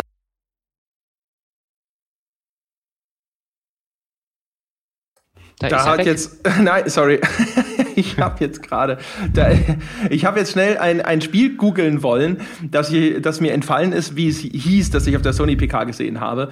Und natürlich, natürlich, ich trottel, ich klicke auf den ersten Link, äh, in diesem Fall Giga Games, und natürlich kommt sofort eine Werbung mit Sound. Ja. Na, natürlich. und ich dachte gerade so, was ist denn das? Was ist denn da beim Jochen für ein krasses Störgeräusch? Und dann so, oh shit, das ist Werbung. Und dann so, oh nein, und jetzt redet Christine Knillmann. Äh, nichts gegen Christine, aber jetzt ist gerade schlechter Zeitpunkt. Wobei ähm, solche, solche ja. Pop-Up-Sound-Werbungen gehen übrigens sowas von gar nicht. Ja, grauenvoll. Wow. Hate, hate, wow. hate. Ja. Aber auf jeden Fall, äh, äh, da, egal, auf jeden Fall, es gab eine ganze Reihe von sehr interessanten Spielen auf der Sony PK. Ähm, darunter zum Beispiel auch Bound. Ich weiß nicht, hast du den Bound-Trailer gesehen? Ja das ist halt auch wieder so ein Ding. Also es ist halt so, so eine abstrakte Welt äh, und du siehst es und es sieht irgendwie hübsch aus und irgendwie ein bisschen merkwürdig. Und es ist halt einfach so ein Ding, das macht mich neugierig. Und da gab es eine ganze Reihe von. Dann hat ja Sony, ich weiß nicht, ob sie auf der PK gezeigt haben, es gab auf jeden Fall im Rahmen der E3 auch neu, ganz noch viel neues Gameplay zu diesem Absu, was äh, fälschlicherweise von anderen Webseiten immer als das neue Spiel der Journey-Macher berichtet wird, obwohl das nur der Grafikdesigner von Journey ist, nämlich Matthew Nava, der einzige Mensch, von dem hier je ein Artbook gekauft habe. Das aber nur nebenbei. Ähm, auf jeden Fall, das ist auch fantastisch. Und äh, hast du diesen, hast du den Trailer gesehen zu Death Stranded, zu dem mhm. Kojima-Spiel? das ist halt, oh mein Gott. Aber auch da sitze ich da und denke mir so, okay, es ist der typische prätentiöse Kojima-Scheiß, aber ich will trotzdem wissen, was das ist. Erstens das und äh, zweitens, ich glaube, da spielt auch noch so ein Faktor eine Rolle, ähm, den man manchmal noch an anderer Stelle sieht, nämlich selbst wenn am Ende da Spiele dabei sind, und du hast jetzt schon ein paar genannt, von denen, jetzt, von denen ich jetzt nicht davon ausgehen würde, dass sie zu einem Millionenseller werden. Und dass die meisten Leute, die sie interessant finden, sie am Ende vielleicht noch nicht mal kaufen, zumindest nicht zum Vollpreis kaufen. Aber man findet es schön, dass man das auf seiner Plattform könnte. Ja. Also dieses, dieses, ja, äh, das, das finde ich so, das finde ich so interessant. Dieses, selbst wenn man es nicht unbedingt selber haben will, ist es schön, dass es existiert, dieser Gedanke. Und der fehlt mir bei Microsoft häufig komplett. Und die, also die Wertschätzung, die ein bisschen zum Ausdruck kommt, indem das mhm. überhaupt dann auch in dem Rahmen und in der Ausführlichkeit präsentiert wird, das ist was, wo, wo ich halt auch immer denke, so, also, man, weißt du, man, man denkt immer, dieses ganze Marken-Image-Zeug, da stehe ich drüber und so, aber im, so ein bisschen sitze ich immer da und denke mir so, also wenn ich was besitzen will und sowas, dann macht mir, macht mir das diese Marke PlayStation sofort sympathischer. Ja. Und sie hatten halt aber auch noch einen riesigen Vorteil gegenüber den anderen. Bei ihnen wurde der ganze Scheiß nicht vorher geleakt. Das ist halt echt, wirklich, also wir sind die einzigen anscheinend, die es geschafft haben, ihren Kram unter Verschluss zu halten. Ansonsten bei der EA-PK, bis auf das eine Indie-Spiel, bis auf Vieh, alles komplett durchgelegt. Man wusste exakt, was da kommt und genau so kam es. Und das galt fast für alle. Ubisoft hatte dieses eine Ding, das äh, Snowboard-Spiel Steep, das wir ganz cool fanden, als wir es gesehen haben. Die ersten Presseberichte waren jetzt anscheinend so ein bisschen eher durchwachsen teilweise. GameStar fand es zum Beispiel nicht so geil. Ähm, aber auf jeden Fall, aber ansonsten auch da war alles entweder vorhersehbar oder geleakt. Bethesda genau das gleiche. Da war ja, habe ich ja mich schon äh, quasi äh, selbst auf die Schulter geklopft, dass meine Skyrim HD-Prognose von vor, keine Ahnung, zwei, drei Monaten oder sowas dann zugetroffen hat und so weiter. Der Quake hatte ich Ihnen auch schon vorher gesagt. Das heißt also, Sony waren halt die auch, wo, wo die E3 diese Funktion erfüllt hat und auch wo, wo dieses alte E3-Feeling wieder aufkam, wo ich nämlich dachte so, oh, was Neues. Oh, was ist denn das? Oh, das sieht cool aus. Das stimmt. Wobei man da natürlich sagen muss, äh, es liegt natürlich nicht zuletzt daran, du hast ja selber gerade in deiner Argumentation äh, dieses Argument aufgemacht. Es liegt hauptsächlich ja auch, oder vielleicht nicht hauptsächlich, aber zumindest zu einem erheblichen Teil daran, dass es bei anderen eben schon alles im Vorfeld bekannt ist oder zumindest abschätzbar ist, wenn man sich ein bisschen mit der Branche auskennt. Ja. Also in, in dem Fall strahlt Sony natürlich einfach umso heller, umso dumpfer das bei jedem anderen ist.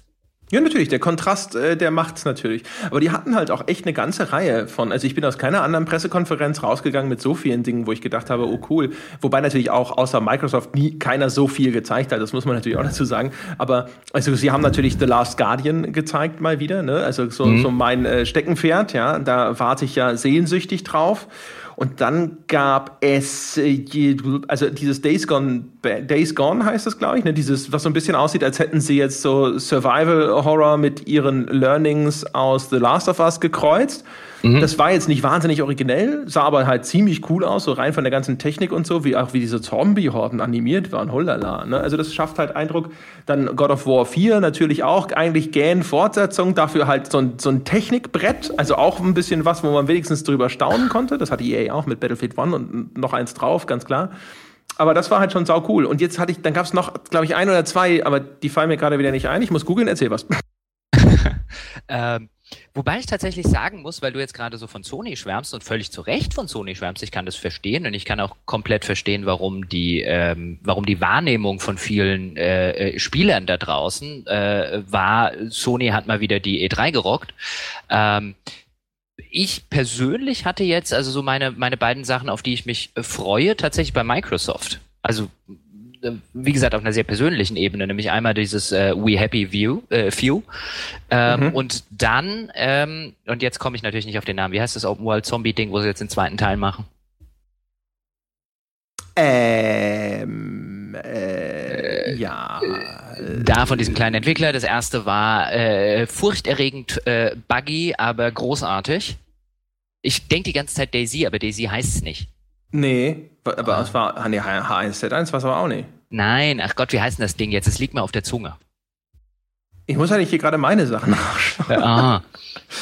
Das ist natürlich jetzt wieder äh, sehr professionell. Das ist natürlich immer das, das Problem, wenn man vorher nicht genau weiß, worüber man redet. Das ist ja, das Fluch und Segen des Podcasts. Normalerweise kann einer von uns beiden labern, während der andere verzweifelt sein Zeug zusammensucht. Das ist richtig. Jetzt haben wir es, jetzt haben wir es natürlich beide. Gott, wie heißt das denn? Da draußen sitzen jetzt die ganzen Hörer und sagen so, äh, das, ich erzähl mal was so lange was äh, über ja, dieses, erzähl mal was äh, wie äh, We Happy Few, weil das ist halt auch so ein Ding, äh, das hat uns ja beide so ein bisschen den Mund wässrig gemacht, ja.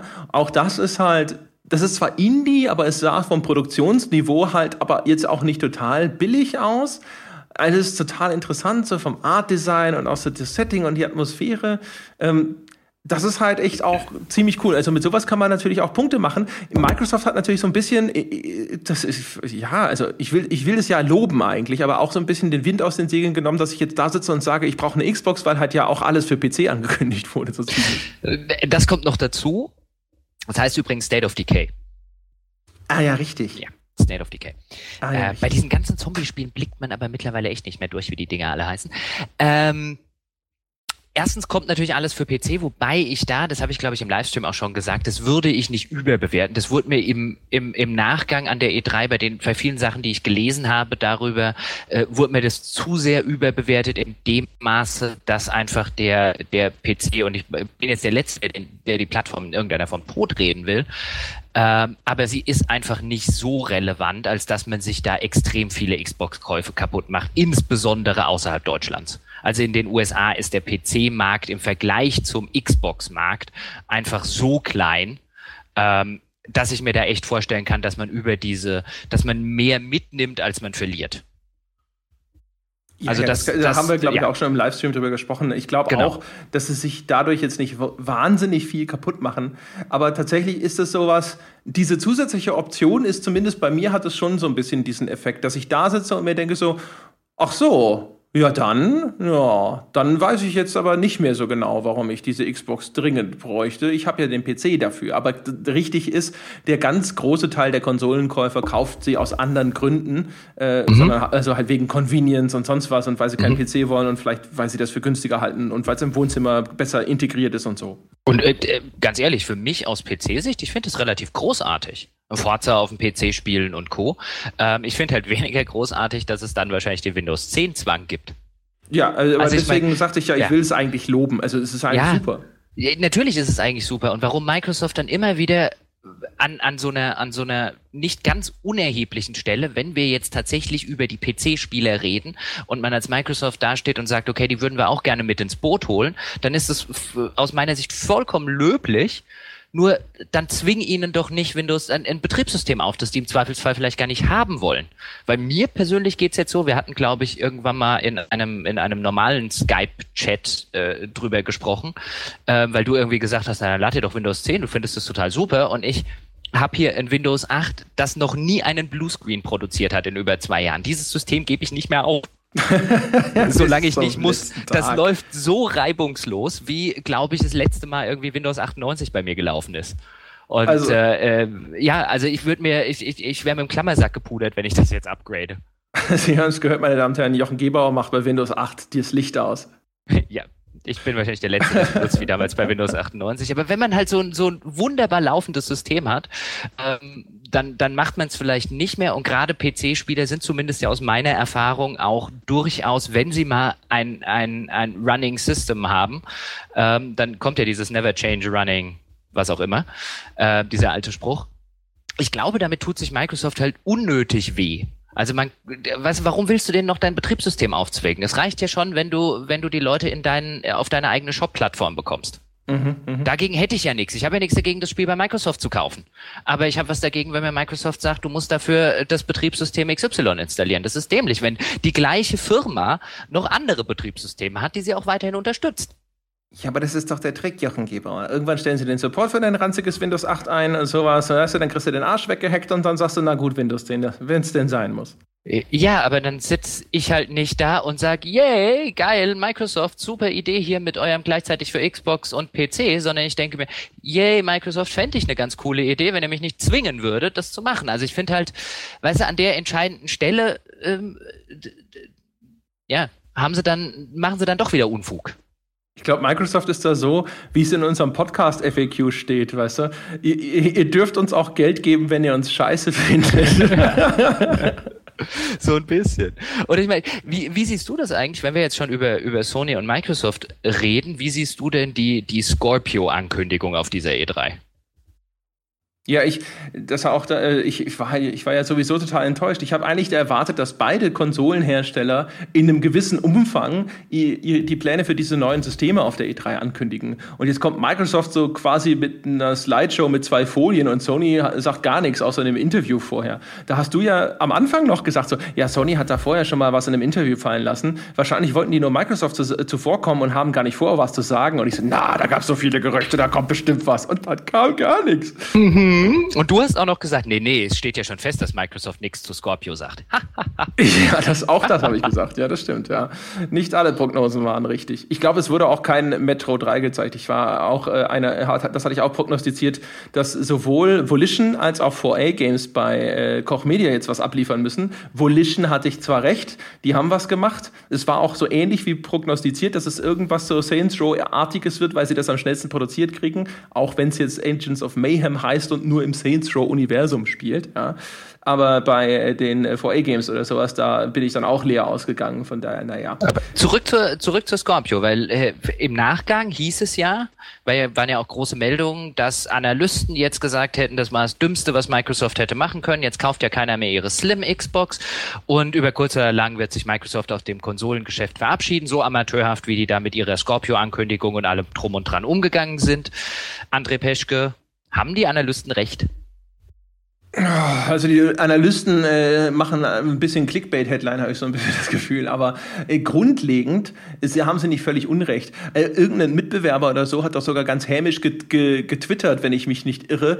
Äh, Microsoft hat in, innerhalb von einer Stunde zwei Konsolen angekündigt, von der die zweite die erste eigentlich überflüssig macht.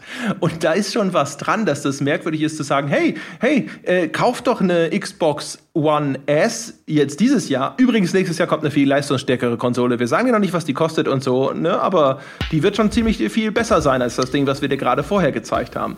Das ist schon ein bisschen merkwürdig. Äh, und tatsächlich diese ganze zweigleisige Strategie auf dem PC, das geht ja einher oder auch konform damit, was damals beim, ich glaube, beim Antritt des neuen Microsoft-Chefs verlautbart wurde, dass Microsoft sich ein bisschen mehr auf seinen Kern, äh, seine Kerngeschäfte konzentrieren will, also Windows oder Cloud-Anbieter zu sein und Services und hier und da. Und dass dieses Xbox-Ding ein bisschen außen steht und man deswegen versuchen will, das stärker zu integrieren. Und jetzt eben dieses, ich glaube, das heißt Play Anywhere, also das heißt, du kaufst mhm. es auf Xbox, kannst auf PC spielen oder umgekehrt. Das ist ja eine, eine Folge davon. Und das ist eine, eine Folge, auch wenn, wenn wir beide konstatiert haben, dass die Auswirkungen jetzt nicht drastisch sein werden. Aber es ist auch was, was die Xbox als Plattform so ein bisschen entwertet. Ne? Der PC kriegt was dazu, nicht die Xbox, wenn du so willst. Und äh, so insgesamt äh, wird schon seit Jahren darüber spekuliert, wie lange Xbox für Microsoft noch eine große Rolle spielen wird und so. Also von daher keine Ahnung. Ich meine, sie planen jetzt noch ein Update dieser Konsole. So ganz verabschiedet haben sie sich auf jeden Fall davon noch nicht. Aber wenn die Scorpio jetzt auch weiterhin gegenüber Sony so ins Hintertreffen gerät und so, boah, ey, wer weiß, ne, wie lange sie das machen und wann sie dann sagen, sorry, aber das macht zwar vielleicht noch einen Profit, aber nicht mehr in der Größenordnung, die sich ein Unternehmen wie Microsoft vorstellt oder ob die nicht irgendwann sagen, sorry, wir gehen jetzt komplett in dieses Service-Dienstleister, Cloud-Business und das Ding ist quasi nur noch ein Klotz am Bein. Das kann bestimmt passieren, wobei ich diese, diese Untergangsgemälde jetzt zumindest in, in erstmal absehbarer Zeit nicht mitmalen würde. Also zum einen, ja, ich verstehe die Argumentation, was äh, das Ganze angeht. Ihr kündigt zwei Konsolen an, von denen die zweite die erste überflüssig macht, aber da reden wir von anderthalb Jahren. Und anderthalb Jahre sind auch im Spielegeschäft eine relativ lange Zeit. Und äh, dass Microsoft jetzt versucht, Hardware-Basis aufzubauen, gerade gegenüber Sony mit der mit der äh, Xbox S heißt die, glaube ich, oder? Heißt die Slim? Ja, ja, S. Ach, S. Ähm, das finde ich eigentlich einen relativ logischen Schritt, weil auch bis dieses Scorpio da ist, muss man halt irgendwie gucken, dass man verlorenen Boden wieder gut macht. Und jetzt innerhalb von und diese erste Konsole, die man angekündigt hat, da reden wir jetzt nicht über eine Konsole, die dann Ende diesen Jahres erscheint, sondern demnächst. Also, dass man die jetzt, äh, diese anderthalb Jahre Überbrückung bis zur nächsten Konsole nochmal nutzen will, um Hardware zu verkaufen, finde ich jetzt nicht in erster Linie dämlich. Ähm, und dass man sich jetzt auch hinstellt und ähm, insbesondere, also du hast ja gerade schon angesprochen, ähm, meine, meine Theorie war ja, dass Sony in dem Interview vor der E3 mit dem Wall Street Journal war es, glaube ich, ähm, äh, die, äh, wie heißt du doch gleich, die Neo? Genau, also Richtig, wird jetzt? Ja, als so genau. quasi Ja, Working nicht- Title als PS4 genau, Neo die, die gehandelt. Neo, damit ich da jetzt nicht durcheinander komme mit Nintendo und Co. Ähm, äh, war ja meine, meine Theorie war ja, die wussten, okay, Microsoft macht irgendwas ähm, zu dem Thema und äh, äh, wir wollen halt auch rausbringen, dass wir an diesem Ding arbeiten, weil normalerweise würde man annehmen, äh, dass Sony sowas nicht einfach mal in einem Interview fallen lässt. Insbesondere nicht in einem Interview eine Woche vor der Messe, wo man es auch hätte ankündigen können. Also ich glaube, die hatten noch nichts zum Ankündigen, wollten aber zumindest Microsoft nicht komplett das Feld der nächsten Konsolengeneration überlassen. Man könnte jetzt natürlich auch umgekehrt argumentieren, nachdem Microsoft gesehen hat, dass Sony da was gesagt hat, haben sie halt noch schnell am Ende was präsentiert. Werden wir wahrscheinlich zumindest äh, in den nächsten Jahren nicht ausfinden, was davon, was davon stimmt. Aber dass Microsoft auch so ein bisschen den, den, den Blick nach vorne braucht, vielleicht noch mehr als ihn in Sony braucht, mit äh, äh, was insbesondere auf Basis der Leistungsfähigkeit der Konsole. Auch das kann ich durchaus verstehen, dass sie da auf der E3 jetzt zumindest schon mal was angeteasert haben. Es, es kommt halt für mich immer wieder auf den Punkt zurück, wo ich mir denke, okay, dann macht ihr jetzt Holiday 2017 kommt eine äh, noch leistungsfähigere Xbox, aber ihr habt mir immer noch nicht, auch bei dieser E3 nicht, nachhaltig zu verstehen gegeben, warum ich so eine haben wollen würde. Was spiele ich denn da drauf? Ja. Und äh, auch da, wo ich mir dann denke, dann äh, da fehlen auch äh, wir haben es ja schon ein paar Mal gehabt, es gibt, äh, gibt bestimmt Menschen, die jetzt sagen, sie finden Halo total super. Also offensichtlich gibt es äh, sehr viele Millionen davon, so, die das Ding halt auch kaufen. Aber wenn man das auch mal rausnimmt, fehlen Microsoft auch so ein bisschen die IPs Mhm, mhm, mhm. mit dem die, mit dem die sowas pushen können. Und ähm, ja, leistungsfähige Konsole hin, leistungsfähige Konsole her. Wenn man die Konsolenvergangenheit guckt, haben sich nicht die durchgesetzt, die am leistungsfähigsten waren, sondern die, für die es die besten und meisten Spiele gab. Also ja, also zumindest ist das ja die Branchenbinsenweisheit, dass du über die Spiele, die auf deiner Plattform verfügbar sind, die Konsole hinterher verkaufst. Ne? Also ich würde ich würd ganz kurz, äh, wenn ich da einhaken darf, also ich finde, äh, es wird ja gerne mal so als Binsenweisheit dargestellt, aber es ist halt einfach äh, auf, auf sämtlichen empirischen Daten belegbar. Also, dass, dass in keiner Konsolengeneration die leistungsstärkste gewonnen hat, sondern die mit den, äh, oder sich durchgesetzt hat, sondern einfach die mit den meisten und den besten Spielen. Manchmal war das zufälligerweise auch die leistungsfähigste, aber ähm, also ich finde, das ist längst über den Status einer Binsenweisheit hinaus. Ja, also ich meine, Binsenweisheit, keine Ahnung, ist, wie man den Begriff versteht, ist ja vielleicht unterschiedlich, aber das ist für mich eher so ein Dö, ja. Äh, ist relativ klar, dass das eine sehr, sehr große Rolle spielt, zumindest. Aber wenn es so ein da ist, warum macht Microsoft in der Hinsicht zu wenig? Naja, Microsoft hat ja zum Beispiel eine Zeit lang so ein bisschen Kahlschlag gemacht bei seinen ganzen First-Party-Studios, äh, wo man damals schon spekuliert hat, ob das vielleicht bedeutet, dass das Engagement in Sachen Xbox einfach nicht mehr da ist. Und ich glaube, die sind dann erst relativ spät wieder dazu übergegangen, dass sie gemerkt haben, oh, das war vielleicht keine so gute Idee und das dann wieder aufzubauen. Und da ist ihnen Sony jetzt auch einfach echt ziemlich weit voraus. Ne?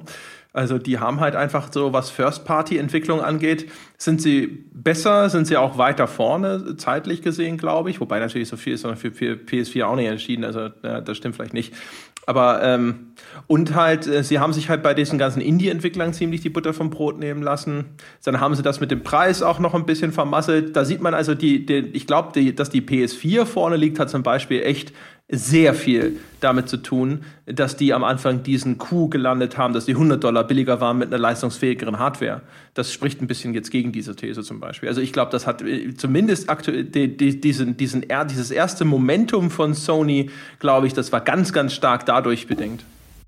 Ich, ich würde argumentieren, auch, auch da werden wir wahrscheinlich nicht zu einem, zu einem äh, empirisch nachweisbaren äh, Endergebnis kommen, aber ich würde argumentieren, dass die Leistungsfähigkeit da relativ gering war als, als ausschlaggebender Punkt. Ich glaube eher es war, ich krieg für 100 Euro weniger eine Konsole, die genauso viel kann, wenn nicht sogar mehr, aber genauso viel würde mir schon reichen wie die Ko äh, Konkurrenzkonsole und ich muss dafür nicht zwangsweise noch diesen ganzen Kinect-Klimbim kaufen. Ja, ja, glaub, aber ich sage, es Preis ging nicht um das Softwareangebot, sondern es ging um billigeren Preis. Klar, die waren, sind sich technisch jetzt, ist sie nicht so weit vorne, dass das wirklich einen signifikanten Unterschied gemacht hat. Aber alleine die Aussage zu sagen, 100 Dollar weniger und das Ding ist sogar noch das leistungsfähigere, ich glaube, das war halt so wirklich so ein Schlag in die Magengrube für Microsoft. Wobei ja da, als sie dieses Announcement gemacht haben, konnte ja kein Mensch nachprüfen, ob das tatsächlich leistungsfähig ist. Das haben ja beide von sich behauptet. Ja, natürlich, aber hinterher war es so und das und wurde ja in der Presse auch rauf und runter so berichtet. Äh, genau, es stimmt sicherlich, wenn du sagst, dass am Anfang gab es keine Must-Have-Titel für irgendeine Konsole, deswegen hat da keine gewonnen. Ähm, dann, dann würde ich allerdings argumentieren, dass dann eben der Preis ausschlaggebend war und äh, vielleicht dann noch eine Rolle mitgespielt hat, das äh, ist am Ende vielleicht leistungsfähiger. Ähm, aber zumindest in der in der äh, jetzigen Phase ein paar Jahre nach äh, Erscheinen, ähm, wenn ich jetzt da sitzen würde und mir überlege, welche Konsole kaufe ich mir, dann äh, definitiv eine PS4. Nicht wegen der Leistung. Das ist mir relativ egal, weil äh, äh, keine Ahnung, ein neues Assassin's Creed und ein äh, äh, welches Spiel du auch immer nimmst. Es ist ja kein Spiel, das ich auf der Xbox nicht spielen kann, weil sie nicht leistungsfähig genug ist. Klar, dann reden wir bei manchen Sachen über äh, weniger Frames pro Sekunde. Ich bin jetzt kein so Frames pro Sekunde Nazi der äh, da unbedingt irgendwie seine 60 und so weiter braucht. Ähm, da gibt es sicherlich auch andere Maßstäbe, aber für mich ist einfach entscheidend, da gibt es einfach wesentlich mehr und interessantere Spiele drauf. Ja, ja, also aktuell ja. Wobei natürlich, sobald eine Plattform einen gewissen Vorsprung hat, was die installierte Basis angeht, dann gibt's Auto weiter und so fort. Aber wie gesagt, also am Anfang zumindest, das war halt auch diese ganzen Marketing-Fehltritte, ne, die erstmal fernab der Games zu positionieren. Mit dieser Pressekonferenz haben wir vorhin schon drüber gesprochen, war auch ein großer Fehler.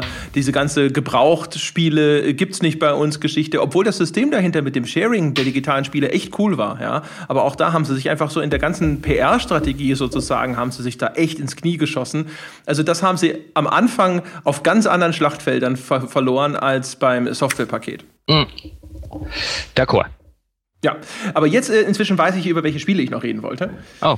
Und, und zwar, äh, äh, einmal, das will ich nur ganz kurz erwähnen, weil es irgendwie optisch ganz interessant war. Und zwar dieses Manifold Garden, ich weiß nicht, ob du es gesehen hast, sieht so ein bisschen aus wie das Anti-Chamber.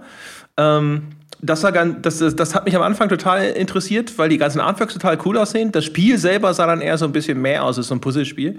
Ähm, aber was ich total geil fand, ist Night in the Woods. Hast du Night in the Woods gesehen? Mhm. Das ist super das will ich spielen. Das ist so äh, äh, mit, mit irgendwelchen komischen Comicfiguren, aber die sind äh, behandelt Themen wie Arbeitslosigkeit und Perspektivlosigkeit. Da gibt's so eine, das sind so seltsame scherenschnittartige Figuren und es gibt so eine Szene, wo ich glaube so eine Katze steht auf einem Auto und äh, da wirft ihr einer so, so Leuchtstoffröhren zu, die sie mit so einem Baseballschläger zerschlägt. Und das ist wie in so einem Jugenddrama, wo so desinteressierte, gelangweilte Jugendliche, die nichts mit sich anzufangen wissen, auf so einem Parkplatz so einen Scheiß machen. Das hat mich, also das ist eine Szene von zwei Sekunden in diesem Trailer, aber das hat mich so, sofort gepackt und ich habe gedacht, so, das ist geil, das will ich spielen. Ja, also jetzt bin ich an der, äh, jetzt bin ich kurz sprachlos im Sinne von, weil du es äh, sehr gut zusammengefasst hast. Ähm, ich bin da voll und ganz d'accord. Auch das wieder die Sorte Spiel, wo man jetzt nicht, also die man wahrscheinlich eher so unter Kritikerliebling verbuchen würde. Ja, das wird ähm, garantiert nicht ein, ein System-Seller für äh, Sony. Nein, natürlich nicht. Aber die Sorte Spiel, von dem wir es auch vorher schon hatten, wo, glaube ich, auch die ganzen Leute oder sehr viele der Leute, die das nie kaufen werden, davor sitzen und denken, ich finde es schön, dass es sowas auf meiner Plattform gibt. Ja, und es ist halt vor allem das Ding, weißt du, wenn, wenn, wenn du mir nach der E3 gesagt hättest, hier, wir machen mal, zu, wenn, wir, wenn wir können nur zu zwei Spielen von der E3 eine einzelne Folge machen, dann wäre das eins von denen, wo ich sofort gesagt hätte, das, das nehmen wir. Dazu machen wir mal eine einzelne Folge. Äh, das und äh, Happy Few. Genau, ja. Also ja. ich meine, klar, die können beide noch ein großer Haufen Scheiße werden. Ja, es sind ja alles nur Werbetrailer. Aber das hat mich echt, das habe ich gesehen und gedacht so, wie cool. Auch der Look von dem Ding und so. Und das war echt, also in, in, in dem Kontext mit der, in dem Art Design sowas zu machen, super geil. Finde ich sehr, sehr cool. Weil du es gerade angesprochen hast, das finde ich halt auch immer wieder, also äh, vielleicht geht es nur mir so, weil, weil man schon so, lange, so lange in der Branche äh, drinsteckt äh, und so viele E3s mitgemacht hat und vielleicht sitzen da ganze Generationen da draußen und jubeln bei jedem von diesen Trailern eine Runde mit. Ähm, und vielleicht haben wir das früher auch gemacht, als wir unsere ersten E3s verfolgt oder besucht haben. Wobei das damals weniger ein Trailer-Festival war, als man hat tatsächlich noch neue Spiele gesehen und wusste vorher überhaupt noch gar nicht, was äh, in irgendeiner Form gezeigt wird und was es für neue IPs gibt und so weiter. Ähm, aber diese ganze, weil du, weil du es Trailer-Veranstaltung äh, genannt hast, geht es mir häufig so, ähm, dass ich mir dann mittlerweile bei der E3 denke, die Industrie macht sich selber sehr, sehr schwierig. Ähm, Im Sinne von, egal ob das EA war, egal ob das Bethesda war, ähm, äh, oder ob das Ubisoft war, oder ob das Microsoft war, Sony vielleicht ein bisschen ausgeklammert, ähm, danach saßen die Leute, ob das jetzt bei uns im Chat war, den wir bei Twitch gemacht haben, oder ob das im, in den Kommentaren war, auf den einschlägigen Foren und so weiter, meistens die Leute da und sagten, langweiliger Scheiß. Mhm. Größtenteils. Ähm, und dann stellt sich natürlich die Frage, warum kommen da nicht die ganze Zeit lauter krachende Neuankündigungen, wo man sich natürlich fragen könnte, was habt ihr denn eigentlich erwartet? Also erstens finde ich, wird im Vorfeld von so einer E3 immer eine Erwartungshaltung geschürt, sowohl von den Herstellern als auch über eine Öffentlichkeit, die die Messe danach nie im Leben halten kann mittlerweile.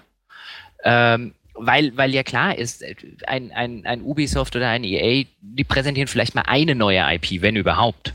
Und dann ist es vielleicht auch mal eine neue IP, wie jetzt bei Ubisoft das, äh, äh, das Skifahrspiel, wo jetzt vielleicht nicht äh, Millionen Leute draußen sitzen und sagen, boah, das will ich jetzt als allererstes spielen.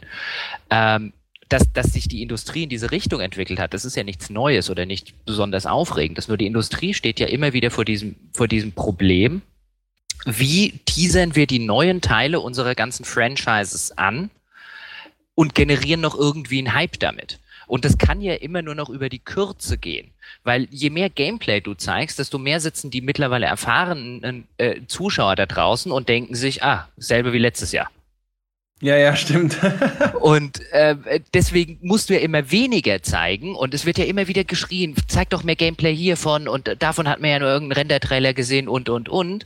Ähm, und das ist ja so ein bisschen der verzweifelte Versuch, noch irgendwo äh, eine gewisse Traktion reinzubringen und einen gewissen Hype zu generieren, den du, den, der völlig auf der Strecke bleiben würde, wenn du Gameplay zeigst. Also zumindest mir ging es bei Watch Dogs 2 zum Beispiel so, dass ich mir gedacht, ach, sieht ja genau aus wie Watch Dogs. Ja, ach Gott, Watch Dogs 2. Puff. Also ich glaube, ich glaube, da hätte man mit einem total spektakulären Render-Trailer ähm, natürlich auf, äh, aus Sicht eines Journalisten würde man sagen, Gott zeigt mehr Gameplay, das ist ehrlicher und da äh, kann ich besser analysieren und so weiter. Aber aus Sicht des Herstellers hätte man sich wahrscheinlich mehr Gefallen damit getan. Man hätte einen spektakulären Render-Trailer gezeigt und die Leute hätten draußen gedacht, oh, das ist vielleicht viel besser als Watch Dogs. Man kann das machen und das machen und das machen. Und sobald man Gameplay zeigt, sitzen halt viele Leute da und das hat man im Nachgang, finde ich, an die ganzen Pressekonferenzen gemerkt und sagen, oh, langweilig, das sah ja, sah ja eins aus wie das andere. Ja, also Watch Dogs und das 2, und das sage ich als der Typ, der Watch Dogs 1 deiner Meinung nach viel zu nett bewertet hat. Ja. Also es wirklich echt ganz äh, richtig gut fand. Ja. Äh, bis jetzt auf Story und so, aber rein das ganze Gameplay von Watch Dogs äh, 1 hat mir echt viel Spaß gemacht. Und Watch Dogs 2 ist dieses ganze Szenario das hat mich so dermaßen ja geradezu abgestoßen. Also dieses Hipster, Hacker, Gangster, Pseudo-Jugendkultur-Zeug, das so, so, so, so, so plump inszeniert war, Boah, also das war, das war wirklich so ein Ding. Und das, dafür kann das Spiel nichts. Das ist in dem Fall eine reine Geschmackssache wahrscheinlich, ja. Bis auf die, die Inszenierung, die finde ich also mit sehr äh, grob, mit, mit Wurstfingern durchgeführt ist, meiner Meinung nach. Mhm. Ähm, aber bei allem anderen, das ist, das, da kann jeder anderer Meinung sein.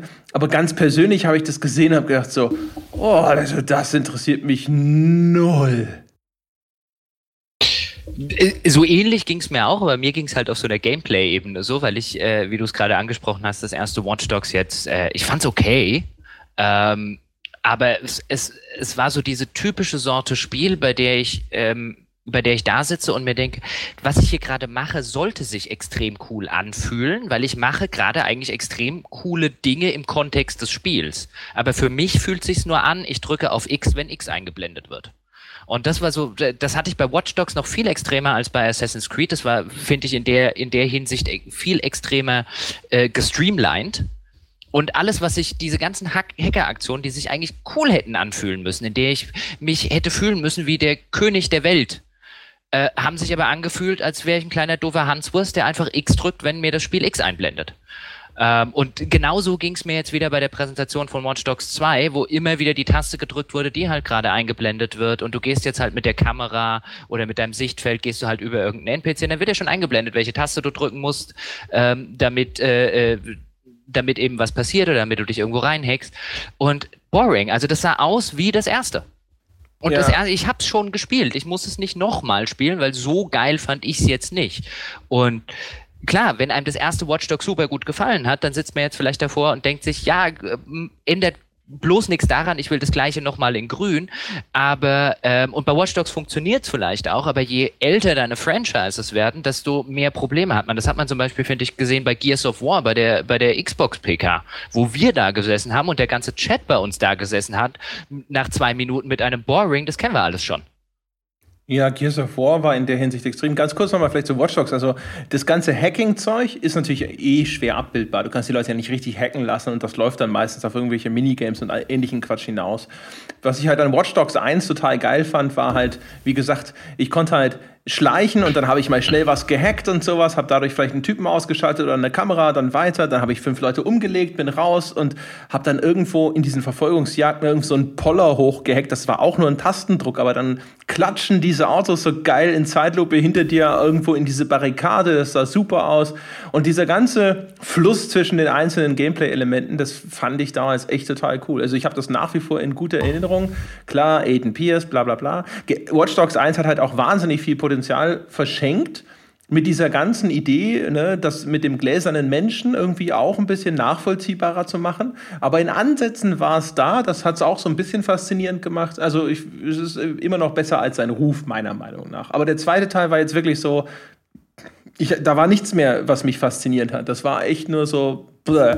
aber keine Ahnung, vielleicht kommt es ja noch, wenn, wenn sie ein bisschen mehr verraten, ich weiß es nicht. Aber der erste Eindruck war echt so, oh, das interessiert mich gar nicht, mach weiter mit was anderem. Und dann hat Ubisoft als erster auch noch viel Gameplay gezeigt. Das stimmt, aber um nochmal kurz auf das Hacking zurückzukommen, weil das finde ich einen interessanten Punkt. Ja, es löst an manchen Stellen eine äh, coole Szenen aus. Ähm, und ja, manchmal kann es auch befriedigend sein, wenn man einfach nur X drückt und es passiert was Cooles. Aber mir ging es zumindest bei Watch Dogs 1 so, ich habe mich nie wie ein Hacker gefühlt in einem Spiel, in dem ich einen Hacker spiele.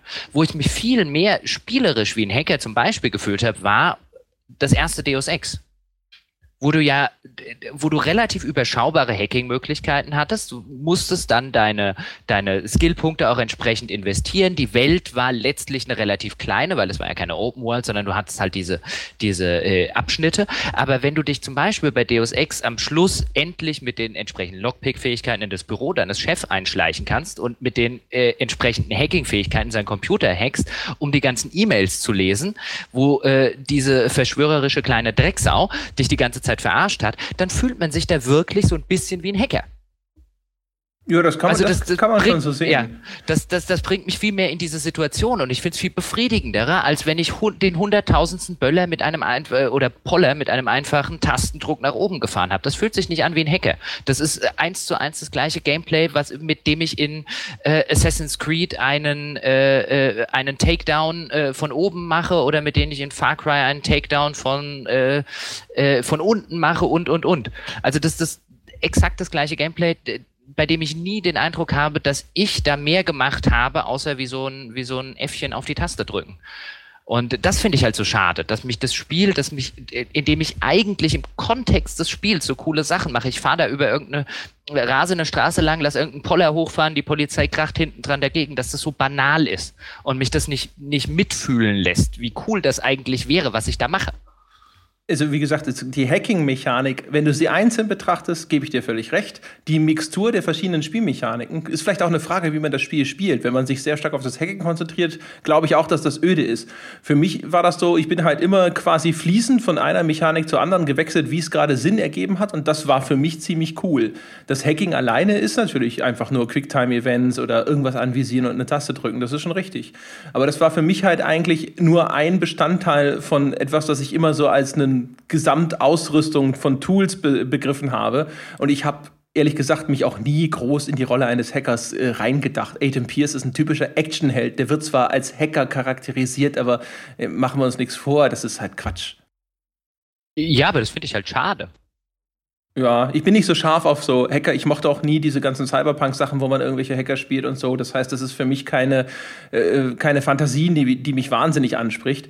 Äh, deswegen war es wahrscheinlich auch leicht, darauf zu verzichten. Also ich, Aber, ja. okay, um das abzuschließen, würde ich jetzt einfach sagen, wenn ein Spiel will, und ich würde argumentieren, Watch Dogs 1 will das, dass ich mich wie ein Hacker fühle, dem so die ganze Welt des gläsernen Menschen offen steht, wo ich dann mit meinem Smartphone auf äh, jeden Passanten gehen kann und irgendwas über den erfahre, dann finde ich, wenn es diesen Anspruch hat, muss es sich auch dran messen lassen, ob es den, den erfüllt. Und daran ist es in, für mich per, ganz persönlich, kann man bestimmt auch anders sehen, du tust es ja, aber äh, extrem gescheitert.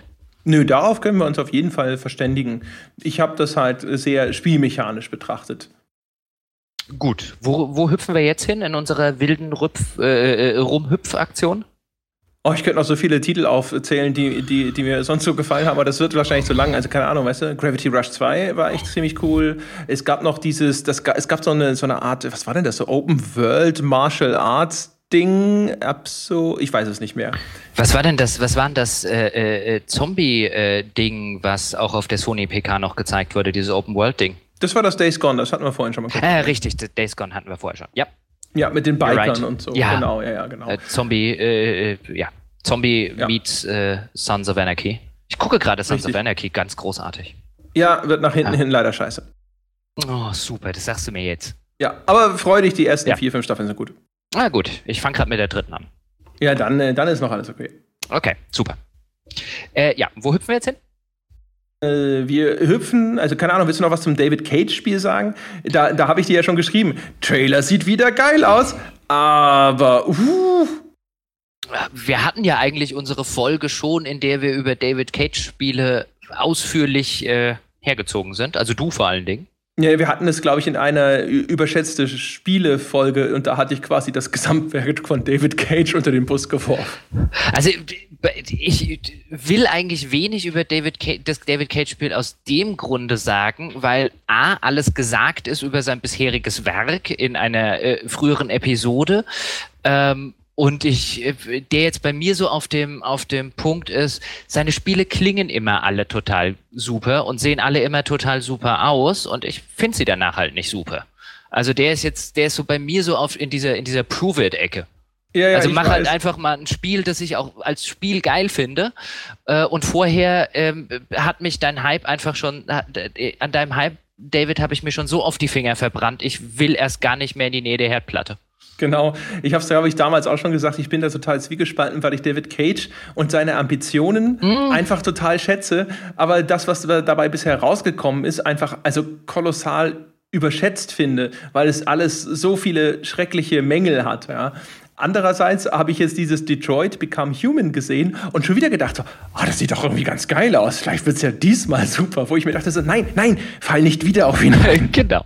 Deswegen, ich habe den Trailer gesehen, habe mir gedacht, nein, nein, nein, nein, nein, du überlegst jetzt gar nicht, wie geil das werden könnte und äh, ach, wenn doch dieses und jenes. Äh, nein.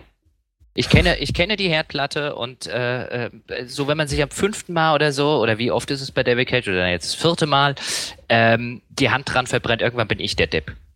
Ja, und da war auch schon wieder so viel Wiedererkennungswert drin. Da waren Szenen drin, du spielst so einen Cyborg, der da irgendwie einen eine, eine Tatort untersucht. Äh, und dann da habe ich mir gedacht, das sieht fast genauso aus wie diese Detektivszenen aus Heavy Rain.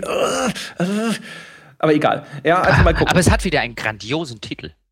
Ja, und auch so diese ganze Thematik wieder, weißt du, so ein Android und, ne, und Menschwertung und was bedeutet das und so weiter und so fort. Das ist schon alles wieder ganz interessant. Er sucht sich halt auch irgendwie immer so Sachen aus, die so einen gewissen Tiefgang haben, wo ich dann immer wieder denke, so, ja, vielleicht hat er ja diesmal jemand anders die Geschichte schreiben lassen und diesmal klappt's. Das, ja, aber Detroit Become Human ist ein, ein großartiger Titel. Ja, da, da, musst du jetzt wahrscheinlich den Leuten schon wieder so ein bisschen äh, erläutern, warum gerade Detroit dafür ein wundervolles äh, Stadtbeispiel ist. Äh, muss ich das? Ich glaube. So als Autobau, maschinelle City und so. Ich nehme an, das ist die Anspielung doch, oder? Das, das äh, schwingt, würde ich jetzt auch sagen, durchaus im, im Hintergrund zumindest mit. Aber ich hätte jetzt durchaus angenommen, dass äh, Detroit als die äh, große Automobilstadt oder die ehemalige große Automobilstadt äh, äh der USA und äh, vielleicht auch der Welt äh, den meisten Leuten durchaus in dem Kontext ein Begriff ist, weil ja auch durch die ganzen Medien äh, in den letzten Jahren äh, sehr extrem durchging, äh, wie Detroit auf die Nase gefallen ist und wie die versuchen, da wieder rauszukommen. Ja, Deswegen hätte ich jetzt an, angenommen, dass das einfach allgemein bekannt ist. Ja, ich weiß nicht. Und also auch vor allem, äh, weil das so eine große äh, Stadt war, die so von diesem, dieser Autoindustrie gelebt hat und dann halt durch Maschinen, Maschinierung, Maschinenli, wie, wie, nennt man das denn verdammt auf Deutsch? Egal. Auf jeden Fall dadurch, dass halt viele Arbeitsplätze durch Maschinen ersetzt wurden, haben ganz viele Leute dort ihre Jobs verloren. Und jetzt spielt man dort eben so einen Cyborg, ja. Und auch, man sieht auch schon in diesem Trailer, dass die Menschen recht allergisch auf den reagieren und so. Und auch da ist so eine Parallele da. Keine Ahnung, ob das Allgemeinwissen ist. Ich weiß es, also wahrscheinlich hast du recht, wahrscheinlich weiß es jeder. Ich, was ich ja ganz interessant finde, ist diese, dieser Cyborg-Aspekt nämlich dieses Spielen des Cyborgs in, in der Hinsicht ein bisschen zu dem, was ich, was ich vorher an, an einigen Stellen vielleicht schon mal so angedeutungsweise gesagt habe, nämlich, dass man sich häufig nicht in die Protagonisten reinversetzen kann in Spiel. Und dann einen Protagonisten zu nehmen, der in erster Linie vielleicht erstmal gar nicht diese ganzen Emotionen haben kann, auf einer Story-Ebene, von denen ich mir manchmal wünschen würde, ich könnte sie, das Spiel würde sie mich besser in den Protagonisten reinprojizieren lassen, finde ich einen interessanten Ansatz. Ja, wie gesagt, ich finde halt auch so diesen, grundsätzlich natürlich immer diesen, diesen Ansatz ganz äh, interessant. Also, der wird ja wahrscheinlich dann hinterher auch, da ist ja wieder so diese Frage, ne, wann ist, wo ist die Grenze dann zum, zum Menschen, wenn die Maschine so viel Intelligenz ja. besitzt?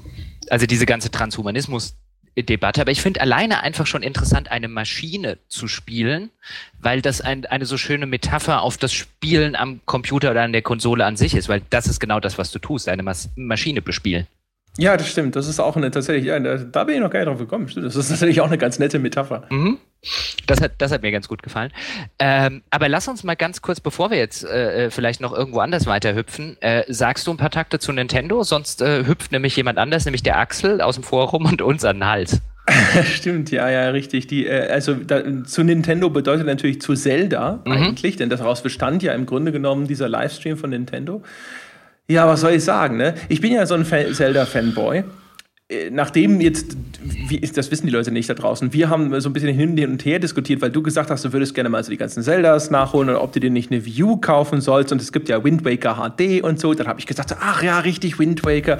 Das ist eines der ganz großen unterschätzten Zeldas, hat in den letzten Jahren dann aber erst so sozusagen im Nachgang seine Würdigung bekommen. Als es rauskam, haben alle geschrien, Comic-Grafik und so. Jetzt auf einmal bei Breath of the Wild, Wind, Wild heißt es, ne? Breath of the Wild, das neue Zelda. Da ist es auf einmal kein Problem Problem mehr, weil dieser Grafikstil inzwischen akzeptiert ist und so. Jetzt habe ich äh, mir tatsächlich, muss ich zugeben, auf meine Wii U erstmal das, äh, das HD-Remake von Wind Waker runtergeladen im Nachgang, weil dadurch bin ich wieder drauf gekommen und habe gedacht, so, ach ja, stimmt, der Wind Waker war echt geil. Und dann hatte ich äh, über diese, ich hatte mir diese blöde Mitomo-App angeschaut. Äh, und wenn man nämlich da Punkte sammelt, indem man lauter Bullshit macht, dann kriegt man auch noch einen richtigen Rabatt auf das Ding. Und dann hat es nur noch, ich glaube, 20 Euro gekostet. Und dann habe ich mir gedacht, so, ach ja, das geht. Ich möchte übrigens an dieser Stelle mal ganz kurz erzählen, dass der Grund, warum ich noch keine Wii U besitze, ja der ist, dass du äh, dass du schwerer auf der auf dem auf unserem Patreon Guthaben sitzt als jede jede Glucke oder Wolfgang Scholl. ich habe nur ja. gesagt, kauf dir erstmal eine PS4, bevor wir über eine Wii U reden. Das war nicht das, was du gesagt hast. Ich habe auch also gesagt, also leih dir eine, eine Wii aus und spielst da drauf. Ja, das kann ja. sein. Weil du eine gesagt, Wii in deinem Haushalt hast. Äh, nicht in meinem, die hat, die hat meine Nichte. Die, das ist ein anderer Haushalt. Aber ähm, äh, trotzdem, du hast mir verboten, äh, vom Patreon-Geld äh, eine Wii U zu kaufen, weil du gesagt hast, warten wir doch erstmal aufs neue Zelda und und und. Nee, ich ja. habe hinterher, am Schluss habe ich gesagt, ja, mein Gott, dann kauf halt. Ja, aber halt auf so eine, wenn du es wenn du's jetzt tatsächlich, weil wie so eine Frau halt. Auf ja, so natürlich. Eine, ja, ja, klar. Wenn du es jetzt, aber komm mir bloß nicht mit einer View nach Hause. genau, auf die Ebene hast du das nämlich gesagt. Nee, ja, gesagt, äh, jetzt, mein Gott, dann kauf ja. sie dir halt. Ja. Wirst schon sehen, was du davon hast, war impliziert. Ja, genau.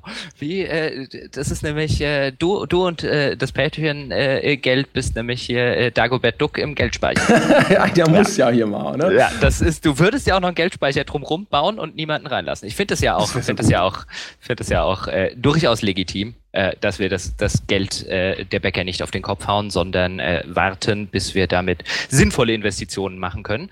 Und äh, tatsächlich war vielleicht, ist vielleicht in der aktuellen Situation eine Wii U noch nicht so, so relevant. Spätestens beim, beim, beim Zelda wird es dann wahrscheinlich relevant. Da kannst du gleich eine NX kaufen, dafür kommt es ja auch. Genau, also kommt die NX dann auch tatsächlich, ähm, weil Nintendo habe ich nicht so sehr verfolgt, kommt die dann auch zeitgleich mit Zelda? Oder kommt erst Zelda für die Wii U und irgendwann später kommt dann auch mal eine NX? Ich glaube, die Erwartung ist, dass das äh, relativ zeitgleich geschieht, ja. Und äh, wann? Äh, nächstes Jahr. Ich glaube, das dauert noch acht Monate, bis Zelda rauskommt oder so. Okay. Und ähm, Zelda habe ich tatsächlich äh, äh, mir dann angeguckt und äh, wo ich dachte, und du hast ja gerade schon geschildert, ich muss die neueren Zeldas echt alle mal nachholen. Ich habe natürlich das Ding damals auf dem Super Nintendo gespielt, äh, hatte dann aber kein N64 und so weiter und auch kein GameCube. Ähm, und du warst ja der Nintendo-Fan und dachte mir dann, irgendwann holst du diesen ganzen Kram einfach mal nach. Ähm, und jetzt sehe ich dieses neue Zelda und ich denke mir, und ich erzähle die Geschichte deswegen, damit man jetzt, äh, damit man vielleicht versteht, wo ich so ein bisschen herkomme. Irgendwie sieht das aus wie Zelda meets Skyrim. Also äh, was, äh, also diese diese diese Open Open World. Man kann natürlich argumentieren, dass Zelda schon immer eine Open World hatte, aber du weißt, was ich meine, oder? Eines der ersten großen äh, Konsolentitel, wenn nicht der erste, der eine Open World hatte mit äh, Ocarina of Time. Ja. ja, aber du weißt schon, was ich meine, oder? Äh, ja, also ich wollte jetzt äh, tatsächlich dich vielleicht erst noch fertig erzählen lassen, aber wurscht, ja. dann sage ich es jetzt schon. Ich habe es auch gesehen und habe gedacht, oh fuck, bitte nicht in die Ubisoft-Richtung. Weil aber sie haben ja tatsächlich für möglich? Ah, ich habe eigentlich zu viel Vertrauen in Nintendo, äh, als dass ich glaube, dass sie das so machen, dass ich es nicht am Ende trotzdem cool finde. Ich glaube, wenn Nintendo sich die Ubisoft-Formel vorknöpft, dann habe ich so viel Vertrauen in die, dass ich am Schluss denke so, ja, wenn man es so macht, ist es gut. aber, ähm, aber trotzdem, ich habe auch erstmal gedacht so, ha, hm, okay, weil so kleine Challenge-Dungeons und so, das da denke ich sofort an Tomb Raider mit seinen Challenge-Tombs, ne? Mhm. Äh, dann auch hier eine riesige Welt und nee, nee, nee, und hier was Kleines machen und da irgendwelchen Unfug anstellen und sowas. Ha, ha, ha. Aber naja, mein Gott. Aber es sah super schön aus. Es hat halt so diesen, diesen typischen Zelda-Charme, den ich äh, tatsächlich echt, echt, echt, echt sehr, sehr schätze. Also ich finde, das ganze Art-Design von den Zelda-Titeln ist immer sehr gelungen. Äh, irgendjemand hat, mit dem ich auf Facebook, glaube ich, darüber gesprochen habe, hat dann gesagt so, ja, jetzt müssen sie ja nur noch interessante Charaktere einbauen, wo ich gesagt, das wäre das erste Mal. Ja, also ich meine, davon leben die Spiele nun echt nicht und auch nicht davon, dass die Geschichte irgendwie immer die gleiche ist. Ich hoffe halt, dass sie halt, dass das Gameplay das muss halt auf den, auf den Punkt sein, ja. Also auch so mhm. Puzzles und neue Gadgets, mit denen ich interessante Dinge anstellen kann und vor allem halt eine, eine liebevolle, belebte, coole Welt, die ich gerne bereise. Das sind so die Sachen, die ich mit Zelda verbinde. Und das ist halt alles noch, da ist nichts kaputt gegangen. Aber das, äh, so die, die ganze Veranlagung des Spiels ist sowas, wo ich mir denke, so, uh, ich hoffe, sie rennen da nicht irgendeinem Trend nach. So ging es mir und du bist jetzt ja der, ähm, also es war so eins zu eins meine Befürchtungen, die du gerade ähm, zumindest der Befürchtungsebene zusammengefasst hast, ähm, als jetzt nicht der große Zelda-Experte, wo ich mir gedacht habe, uh, brauche ich für dieses Zelda dann tatsächlich eine, eine Wii U? Wo ich mir, also ich hätte mir jetzt eher gewünscht, aber ähm, meine Perspektive ist dann natürlich nicht deine, ähm, aber eher so ein, ein klassisches Zelda im Sinne von wenigstens macht noch einer die Sorte Spiel. Ja, ja, ja, genau, sowas. Also ich habe es auch, ich weiß ich gar nicht, was ich genau erwartet habe. Ich habe eigentlich gedacht, ich, ich sehe es und denke mir so, ah, okay, es ist schon wieder ein Eintrag in die Richtung. Insofern bin ich auch ein bisschen froh, weil Nintendo schon jetzt in den letzten Jahren in seinen angestammten Serien schon sehr konservativ weiterentwickelt hat. Also Mario vielleicht so ein bisschen als Ausnahme mit den beiden Mario Galaxy-Titeln, aber alles, was sie da so auf der Wii U veröffentlicht haben, zum Beispiel, ich habe jetzt Super Mario 3D World gespielt, was echt cool ist und auch echt viele, viele coole Ideen hat. Und ich habe am Anfang habe ich auch noch relativ regelmäßig gedacht, so, yeah, deswegen ist Nintendo geiler als die anderen, weil sie ständig irgendwo mit existierenden Spielmechaniken aber ganz neue Kombinationen einführen und so. Aber dann hatten sie zwischendrin auch so, also gerade zum Beispiel mit der Perspektive, äh, das ist manchmal sehr unglücklich und dann wird es teilweise auch so ein bisschen schleppend in dem Spiel, wo ich gedacht habe, so, das war auch schon mal tighter designt, äh, Nintendo. Und bei den Super Mario Brothers Wii U zum Beispiel und auch Wii, die diese klassischen Marios mit diesem Vierspieler-Koop-Ding abbilden und sowas, die finde ich alle sehr generisch, ehrlich gesagt. Und da hatte ich schon so befürchtet, dass sie vielleicht ein bisschen auf der Stelle treten. Das sagt man dem Zelda Skyward Sword auch nach. Das ist das Einzige, das ich nicht gespielt habe bisher. Also von daher, dass sie da mal so was machen, wo ich nicht sofort dieses Ding sehe und denke, okay, das ist genau wie, das ist eigentlich positiv. Und wie gesagt, also wenn es jemanden gibt, zu dem ich ein sehr hohes Grundvertrauen habe, dass sie hinterher Qualität abliefern, ist es Nintendo. Für mich ist, also, was andere Menschen immer noch von Blizzard glauben, glaube ich von Nintendo. Wenn wir jetzt schon beim Thema sind, äh, sowohl japanische Entwickler als auch, du hast gerade das Wort Perspektive angesprochen, wie auch das Grundvertrauen, wenn's jemand, äh, wenn jemand was Gutes abliefert, dann die. Ähm, dann würde ich jetzt mal springen zu, äh, wenn wir fragen, äh, was war denn, was waren denn die Enttäuschungen der E3? Weil meine erste, die mir in den Sinn käme unter diesen Voraussetzungen, die ich gerade genannt habe, wäre Final Fantasy 15. Auch ja. das war ja, auch das war ja, äh, war zumindest mal eine Serie, wo man gesagt hat, naja, also die meinen ja kein schlechtes Final Fantasy. Ähm, äh, an dem Nimbus wurde ja in der Zwischenzeit, haben sie ja schon arg gekratzt. Ähm, und was sie da gezeigt haben, ich hatte keine hohen Erwartungen nach allem, was ich im Vorfeld über Final Fantasy 15 wusste. Ich habe das gesehen, ich glaube, das haben wir auch zusammen gesehen, oder? Es war auf der Microsoft PK. Hm, weiß ich gar nicht mehr. Ehrlich. Doch, bin ich sein. mir eigentlich bin ich mir ziemlich sicher. Es war schrecklich. Die haben einen Bosskampf gezeigt. Erinnerst du dich noch an den Bosskampf? Bei dem Bist man die sicher, ganze dass Zeit. Das nicht scalebound war? Da haben wir so über den Bosskampf gelästert. Äh, die haben auch einen Bosskampf gezeigt. Naja, ich bin mir ziemlich sicher, dass wir irgendwann auch. Ach ja, doch, jetzt weiß ich es ja. wieder. Ja, ja, das war das, wo ich die ganze Zeit gesagt habe: so, mein Gott, was ist denn das überhaupt für ein Kampfsystem? Und vor allem, wer hat beschlossen, das war dieser riesige Boss, wo immer die Hand durchs Bild fuhr. Äh, genau. Und wo ja, man sie, wo furchtbar. Man die, furchtbar ja, ausgewählt furchtbar ausgewählt und wo man sich die ganze Zeit gedacht hat, das will ich nicht spielen. Das sieht aus, als würde, würde äh, meine eine Hand nichts anderes machen, als die ganze Zeit eine Kamera nachjustieren und ich trotzdem der Meinung sein, dass die Perspektive die stimmt. Ja, und es war völlig chaotisch. Das war so ja. ein Ding, wo du davor sitzt und dir denkst so, what the fuck, was passiert da? Ich habe danach keine Ahnung, wie sich das spielt, aber es sah verwirrend aus und verwirrend mhm. ist nie gut. Äh, richtig. Und dann mit der, mit der Historie, die bei Final Fantasy immer dahinter steckt, insbesondere bei, bei mir jetzt als, als langjährigem Final Fantasy äh, Fan, ist es halt ein, das ist nicht das Final Fantasy, was ich haben will. Also das, ja, ja, das nicht, nur, nicht nur das, sondern es sieht auch nicht gut aus. Also ich krieg nur nicht was, was ich nicht will, sondern ich krieg auch noch was, was ich nicht will und was echt nicht gut aussieht. Und äh, diese Kombination erschien mir relativ tödlich. Also das wäre, wenn wir jetzt über die Enttäuschung der E3 reden, so meine ganz persönliche, weil ich äh, trotz wenig erwartet von diesem neuen Final Fantasy ist es jetzt auf der Liste. Also es war schon die ganze Zeit auf so einer, ich gebe dem bestimmt mal eine Chance, aber wahrscheinlich nicht zum Vollpreis. Ähm, es sei denn, sie äh, hauen mich jetzt noch von Socken, bevor das rauskommt. Und mittlerweile ist es auf so einer, oh nein, ich weiß gar nicht, ob ich das überhaupt spielen will, Ebene.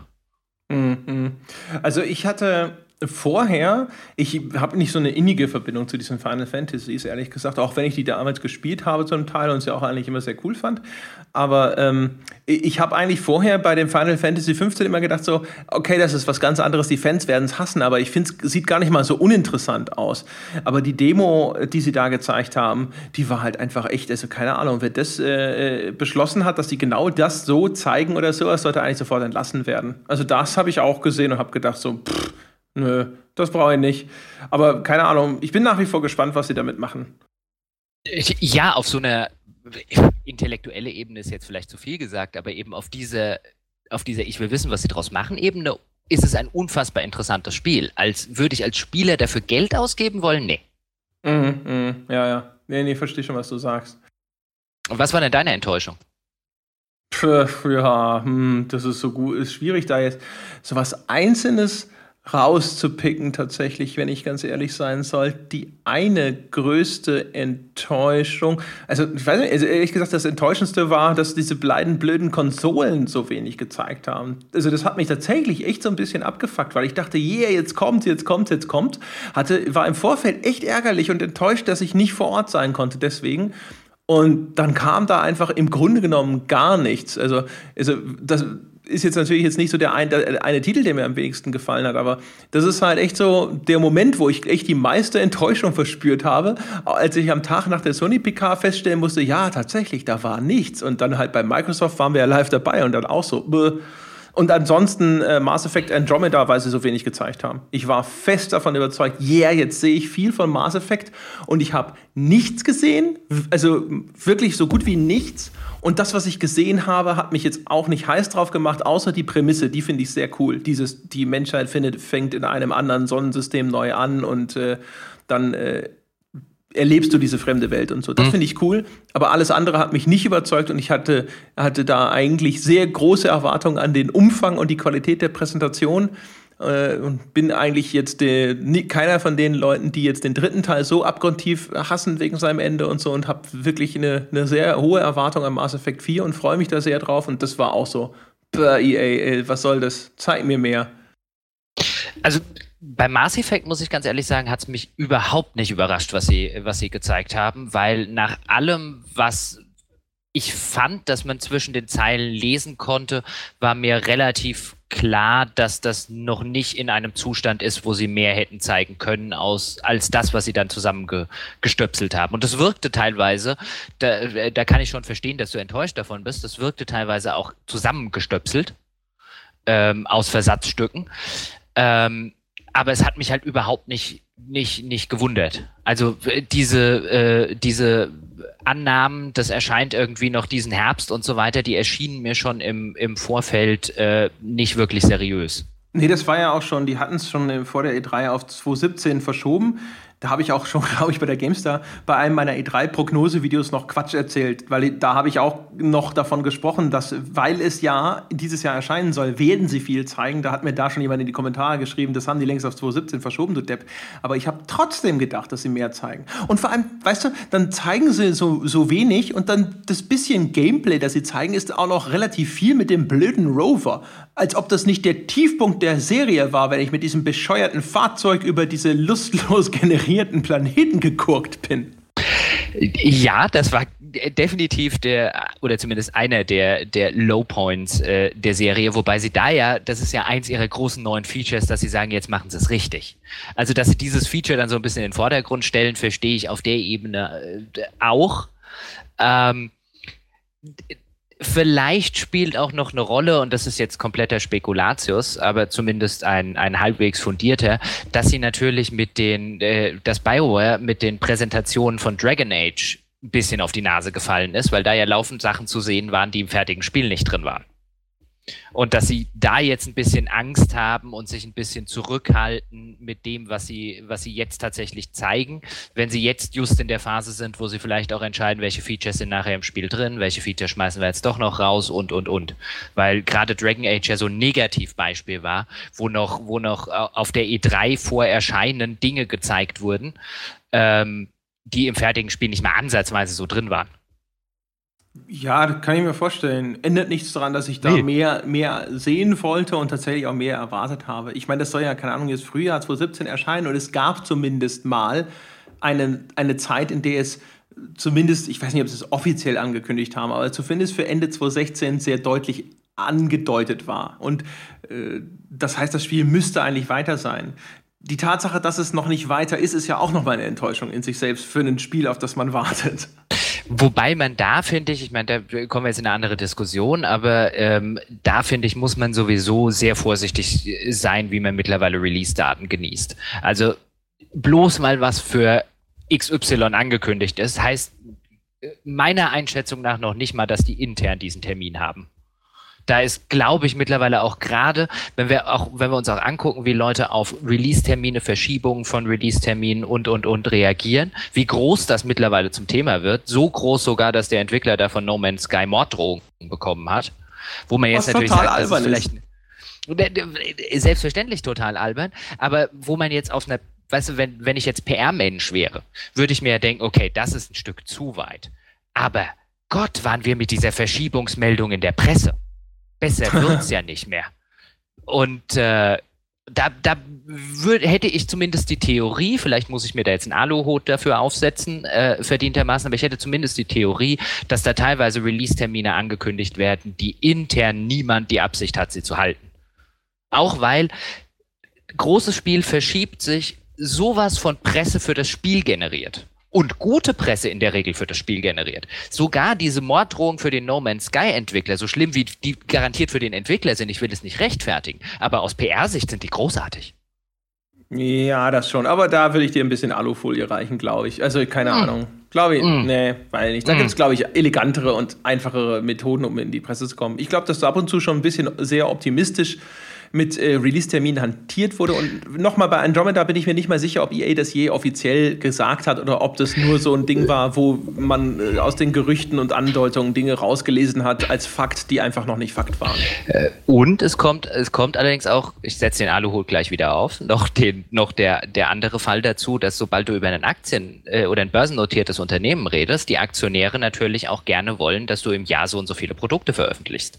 Und es einfach auch mal nice ist, die vielleicht erstmal einfach nur da reinzuschreiben äh, und zu sagen, ja, 2016 kommt ja dies, dies, dies, dies, dies und jenes, um äh, den Aktienkurs so ein bisschen äh, stabil zu halten. Und wenn du dann halt äh, ab irgendeinem Punkt sagst, okay, es verschiebt sich auf 2017, dann ist der Aktionär, der sich im Zweifelsfall überhaupt nicht in der Branche auskennt, äh, natürlich dann, naja gut, dann dauert es halt noch ein bisschen länger, aber ist besser als zu sagen, ja, okay, 2016 kommt halt nur zwei Spiele von uns. Da sagt der Aktionär nämlich, was macht ihr eigentlich mit meiner ganzen Kohle?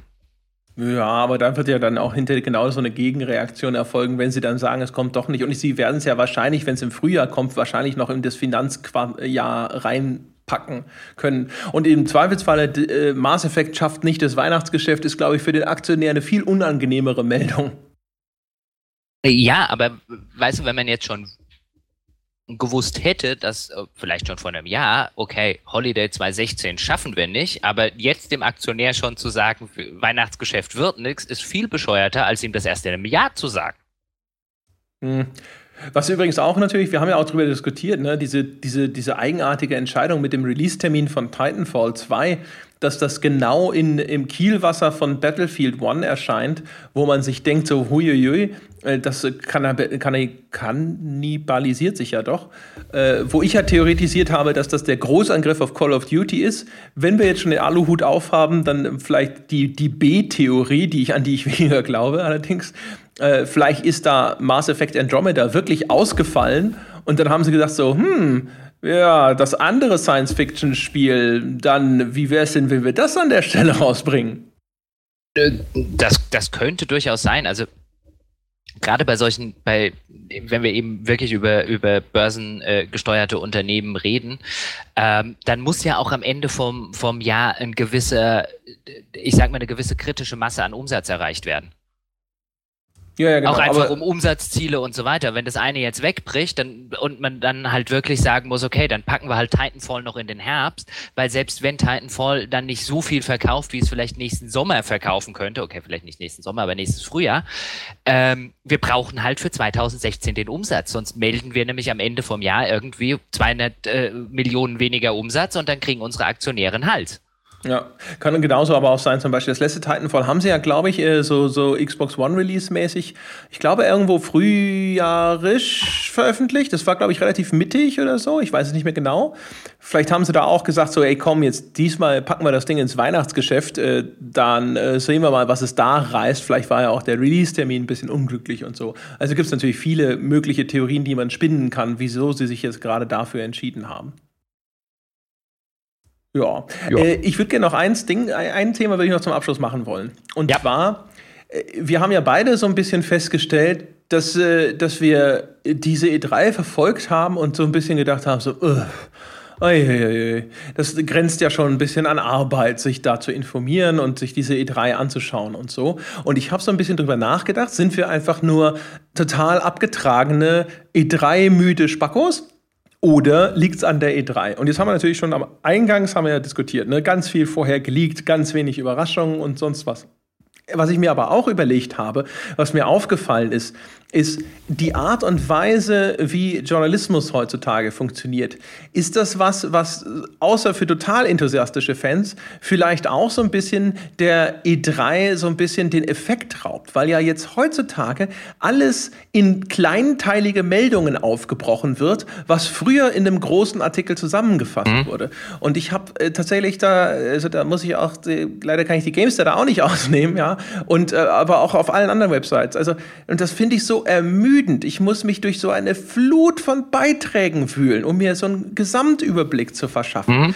Das hat mich total angeödet.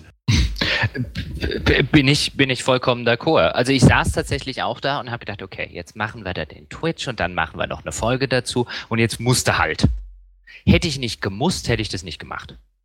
Also das ist, ich, ich habe tatsächlich an einer Stelle auch da gesessen, habe mir gedacht, ich wünsche mir und vielleicht, vielleicht sind wir da einfach alte Säcke, ähm, äh, die, die nicht mehr in dem in dem aktuellen Medienkonsum so richtig so funktionieren. Aber ich habe mir an einer Stelle auch gedacht, ich wünsche mir die Zeit zurück, in der ich jetzt äh, nächsten Monat eine PC Games oder eine GameStar aufschlage und ich bekomme auf 20 Seiten äh, alles zusammengefasst, was ich wissen muss. Ich will jetzt nicht 400 Trailer gucken, äh, 37 Artikel lesen, äh, dort die News und so weiter, weil da bin ich zwei Tage beschäftigt.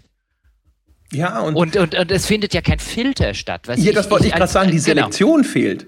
Völlig. Also die Aufgabe, die ich mithin als, als Leser dann oder als Hörer oder als Zuschauer erwarten würde, die äh, findet nicht statt. Ich muss das selber für mich selektieren. Und wo ich mir dann denke, warum macht ihr dann den ganzen Spaß? Ich verstehe ja auf der anderen Ebene, warum sie es machen, Klicks und, und, und Co. Aber ähm, ich finde das echt schwierig. Also ich kann total verstehen, wir haben ja auch einige, die im, im Forum und im Chat und so weiter geschrieben haben, dass sie äh, die E3s äh, ungerne verfolgen ähm, und ich kann mittlerweile so als Außenstehender echt verstehen, warum. Wenn man da nicht in der Branche drinsteckt, ist das, ist das echt schwierig, sich da durchzuwühlen. Und es ist Arbeit. Das stimmt natürlich. Also kann auch sein, dass ich da jetzt in, total betriebsblind bin in dieser Einschätzung übrigens und dass das jetzt, keine Ahnung, schon länger oder auch früher so war. Wenn man selber da drin steckt und so, gerade wenn man vor Ort auf der E3 ist und dann seine Artikel schreibt und so, du kriegst gar nicht mit, was da auf dieser Webseite großartig passiert. Du scannst da halt mal drüber und so, aber da ansonsten hast du da eigentlich alles schon vor Ort von Leuten erzählt bekommen und sonst irgendwas. Das meiste weißt du schon. Und vieles geht dann vielleicht auch einfach an dir vorbei.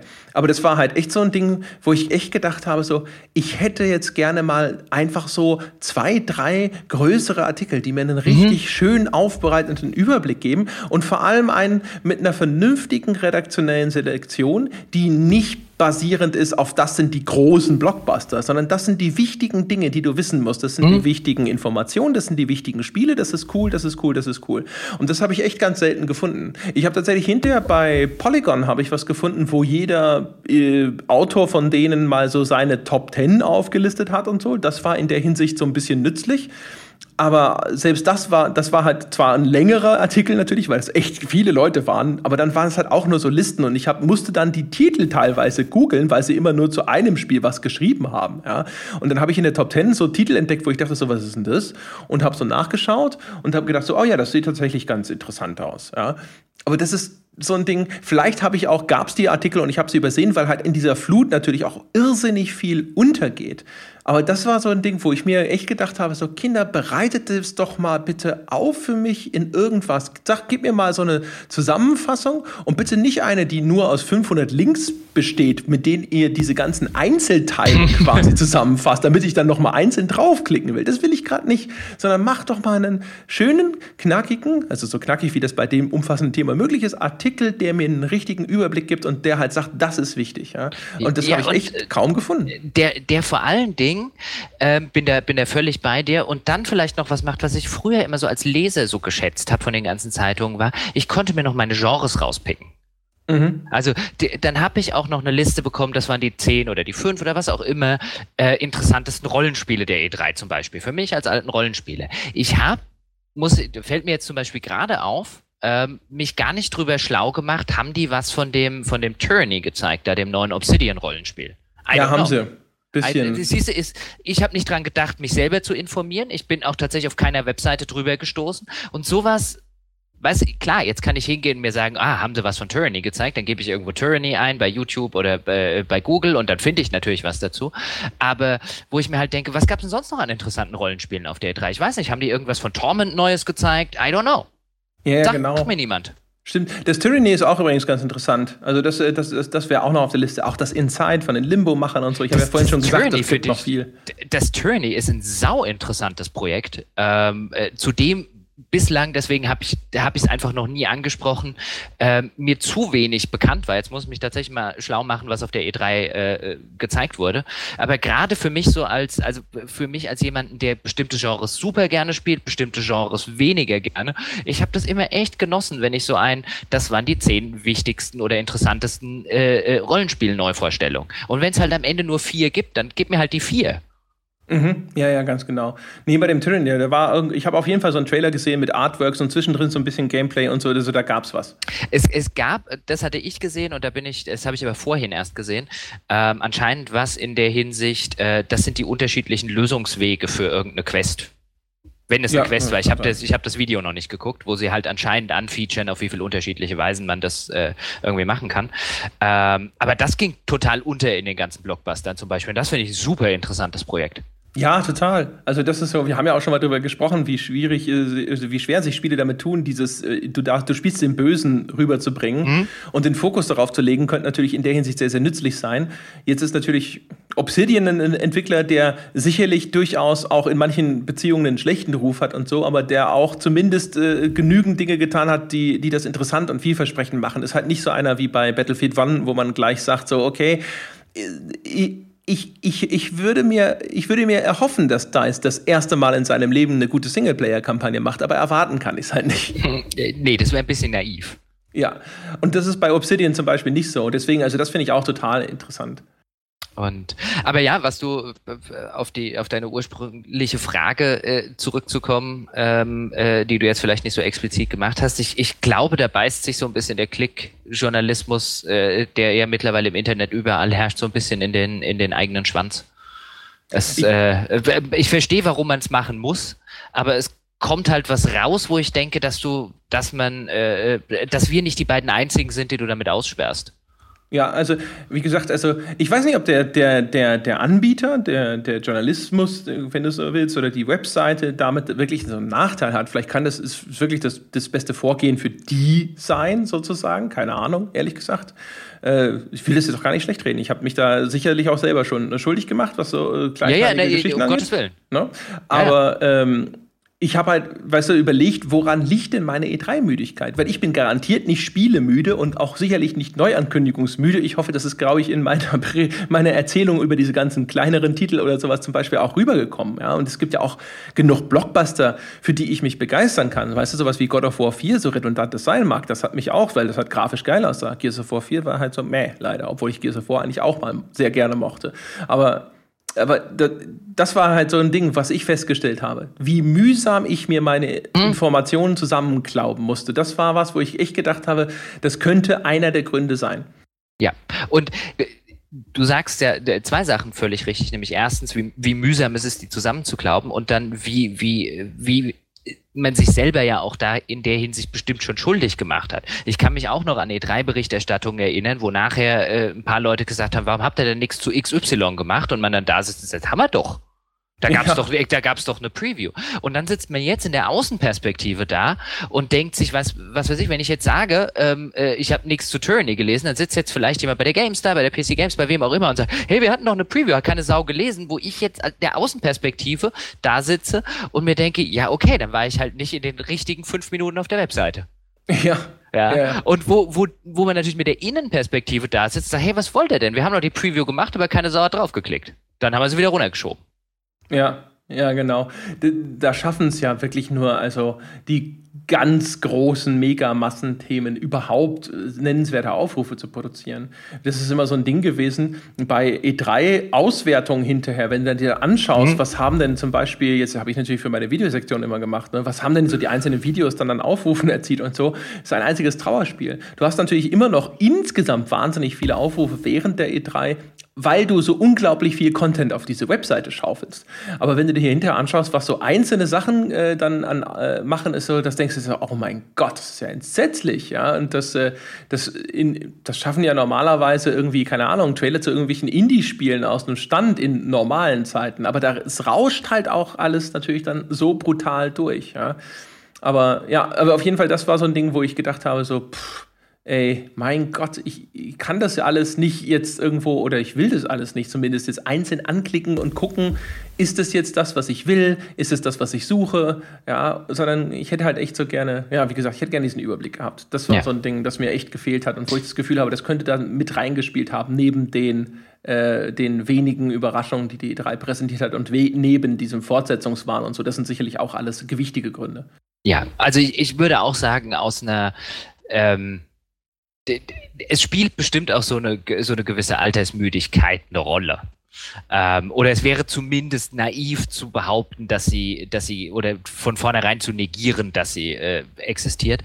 Aber ähm, ich habe auch das Gefühl, dass wo man früher so bei einer E3 hingegangen ist, mit das war so eine Truhe voller Wunder.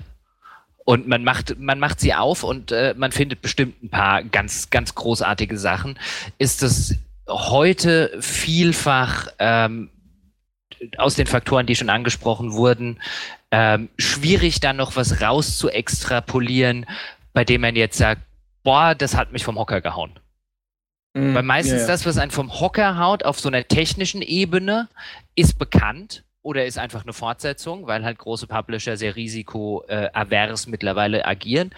Der Indie-Bereich haut einen meistens nicht so technisch aus den Socken und dann muss es halt auf so einer ungewöhnlichen Schiene passieren und die geht halt schnell unter.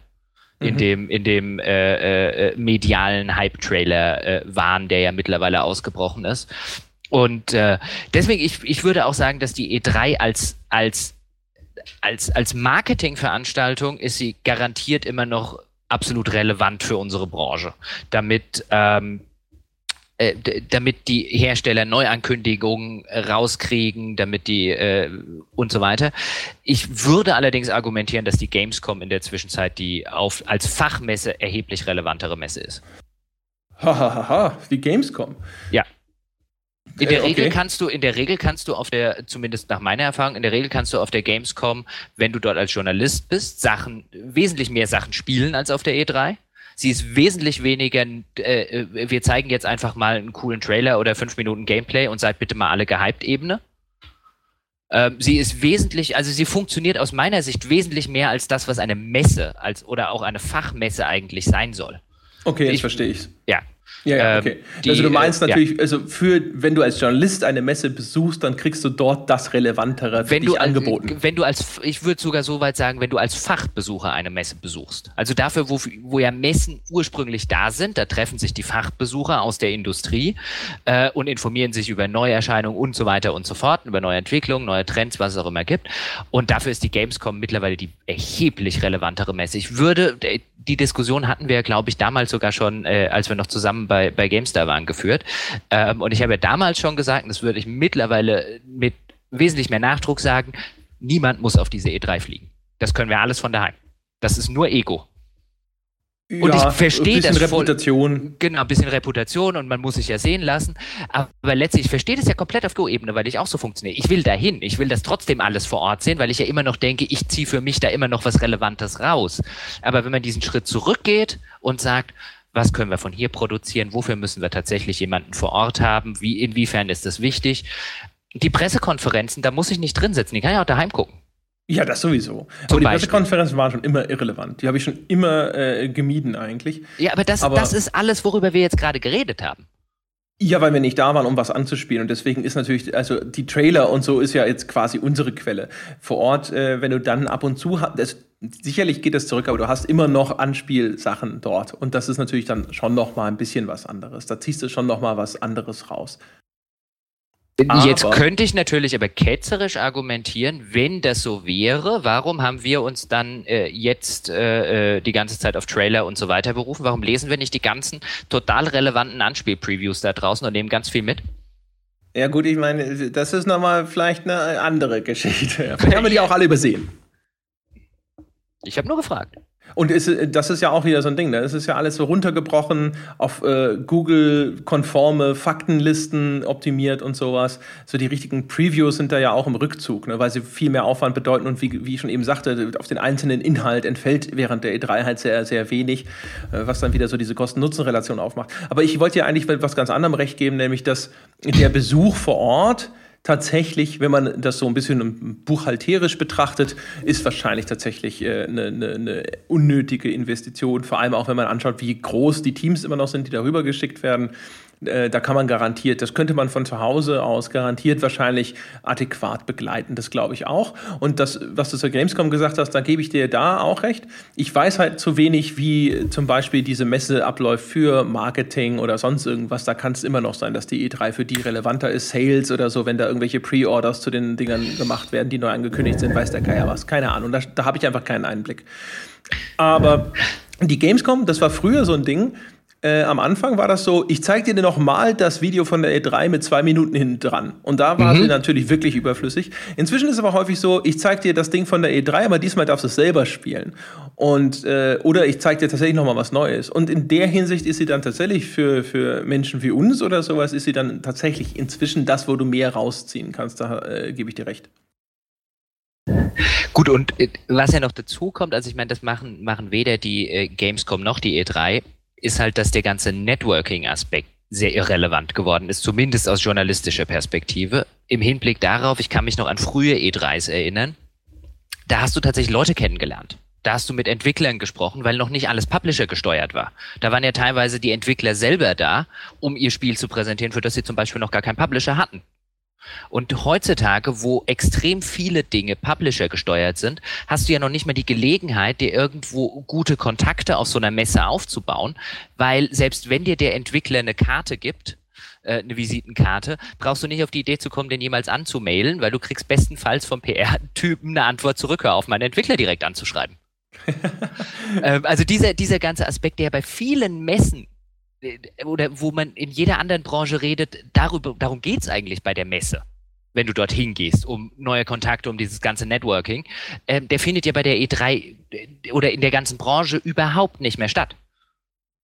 Ja, wobei also natürlich dieser Versuch der Kontrolle zumindest, der hat schon immer existiert. Also der, eine der ersten Sachen, äh, die mir widerfahren sind als, als Journalist im Jahr 2000 war, dass ich äh, jemanden bei Raven Software direkt einfach angerufen habe und sich dann hinterher auch dann, ich glaube Activision, beschwert hatte, weil ich äh, quasi hinter ihren Rücken diesen Entwickler angerufen habe. Was ja, wenn man sich das äh, wirklich mal überlegt, echt albern ist. Aber ich meine, gut, so funktionieren ja mittlerweile viele große Unternehmen. Aber ähm, das, das macht halt die, die, die Messe einfach auf, auf fachberuflicher Ebene oder Fachbesucherebene einfach irrelevanter. Ja, Weil, also, also so aus unserer Perspektive, ja. Ja, ja gut, aber wir sind halt die Fachbesucher. Zumindest ja, aber nicht Teil die einzigen. Davon. Ja, ja. Nein. Wäre ja. tatsächlich mal interessant herauszufinden, ob, ob die aus Marketing-Sicht äh, äh, relevanter ist. Ich würde es offen gestanden bezweifeln, aber ich will nicht ausschließen, dass es so ist. Ich habe keine Ahnung. Also der Jörg Lange hat in seinem Podcast so eine Rückbetrachtung der E3 gemacht und hat übrigens da auch konstatiert, dass er sich schon Gedanken darüber macht, ob das sich lohnt. Also die haben wohl Leute hingeschickt, ob sich das tatsächlich noch rentiert, dort Leute hinzuschicken. Äh, hat halt auch so ein bisschen drüber gesprochen. Und der hat dort gesagt, ich habe jetzt keine Ahnung, ich habe es nicht nachgeprüft, aber der ist ja in der Hinsicht ist der Jörg ja eigentlich recht zuverlässig. Äh, würde ich, der hat gesagt, der zum ersten Mal sei, glaube ich, die Besucheranzahl auch rückläufig. Okay. Also da seit diesem. Desaster mit den Hotels in Santa Monica, nehme ich an. Warum, was war da? Ja, die haben doch einmal, da gab es doch den Streit zwischen dem Publisher-Verband, also ich glaube der ESA in den USA, und der E3, also den Messeausrichtern, und weil die diese hohen Standgebühren, glaube ich, nicht mehr zahlen wollten und so, und dann haben die gesagt, dann machen wir es halt einfach quasi woanders und haben ah, dann das ja. in diesen Hotels quer über Santa Monica verteilt, die ihre E3 veranstaltet. Das waren, das waren so zwei Jahre, wo die E3 total am Boden war und alle gedacht haben, die gibt es nie wieder. Das war dann im Jahr drauf, sind sie dann zurückgekommen in diesen LA Convention Center. Das war aber tatsächlich die deprimierendste E3, auf der ich je gewesen bin, weil da haben sie dann gesagt, ähm, okay, jetzt eine richtige Fachbesuchermesse, haben halt ein bisschen strenger kontrolliert. Es gab keinen richtigen Showfloor mehr. Es war alles so eingedampft auf kleine Präsentationsräume es war tatsächlich viel seriöser, ja, aber da hast du mal gemerkt, wie öde das wirkt, wenn dieser ganze Zirkus nicht da ist mit den großen Ständen und den bunten Leinwänden oder sonst irgendwas. Du bist da lang gelaufen durch dieses Ding, das du kennst, was normalerweise einfach so voll ist mit Menschen und es ist belebt wie die Sau und überall werden Sachen abgespielt und überall sind diese, ist über, überall ist diese Gaming-Ikonografie. Und jetzt warst du auf einmal in so einer öden Messehalle und bist von einem Meetingraum zum nächsten spaziert und hast dann da drin das Zeug präsentiert präsentiert bekommen. Und das war einfach so von der Atmosphäre, bin ich damals da drüber gelaufen, habe gedacht, okay, das Ding ist tot, das kommt nie wieder.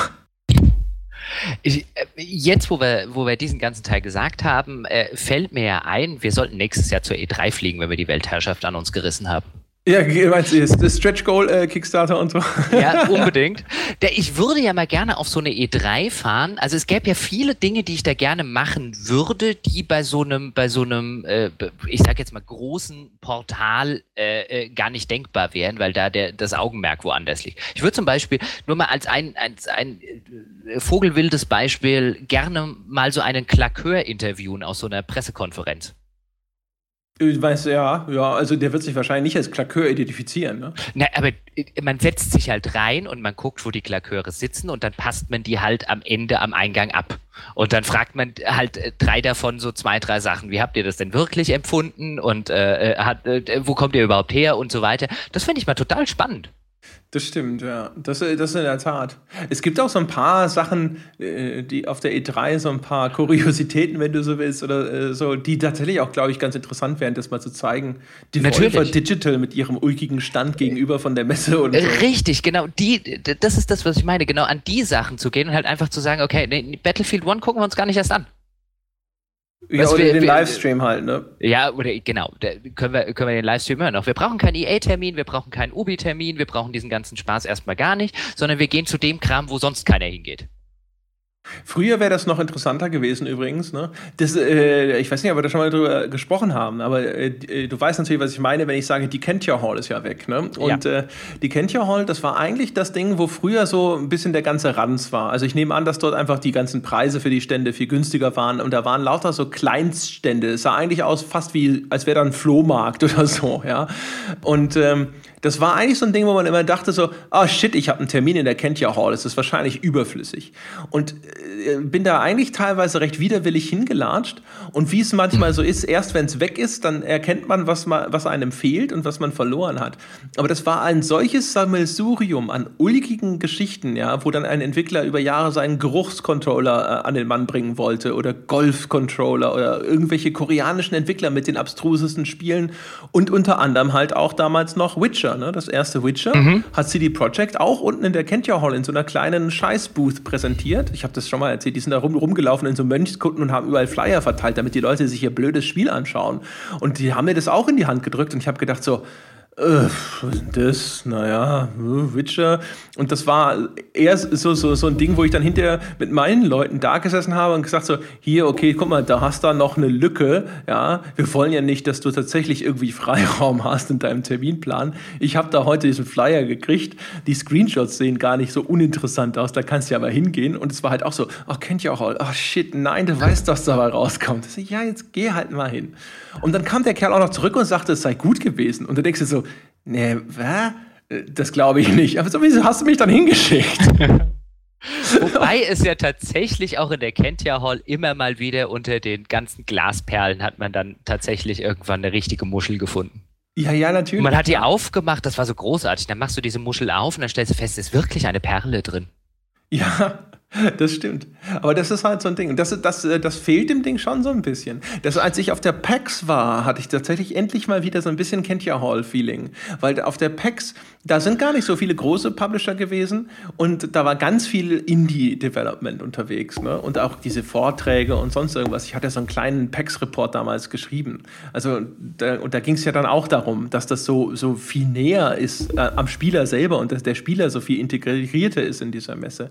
Und das war auch ein echt interessantes Ding. Da habe ich echt sofort wieder an diese Kentia Hall-Geschichte gedacht und gedacht, so eigentlich ist das ganz nett und eigentlich wäre es schön, wenn es sowas mehr gäbe. Die Gamescom hat es so ein bisschen, da gibt es ja auch so Hallen, wo die Aussätzigen geparkt werden. Also die Hallen, ja, so ja. zwischen zwei Verkaufsständen von Retro-Games und Japan-Plüschtieren, ja.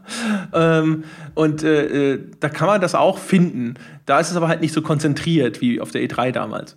Das ist richtig, aber auch bei der, bei der E3, ich meine, wir können es ja dieses Jahr bei der Gamescom ja zumindest schon mal ausprobieren, wenn wir wollten, aber auch bei der E3, ich glaube, da gibt es noch genug, zumindest für zwei Leute, äh, Dinge, Stände und, und Sachen, die man sich angucken kann äh, äh, und die man, die man auskoppeln kann zu einem, zu einem netten Video, zu einem äh, Audio-Dings, zu einem Text oder was auch immer, die halt echt abseits von, von allem anderen funktionieren.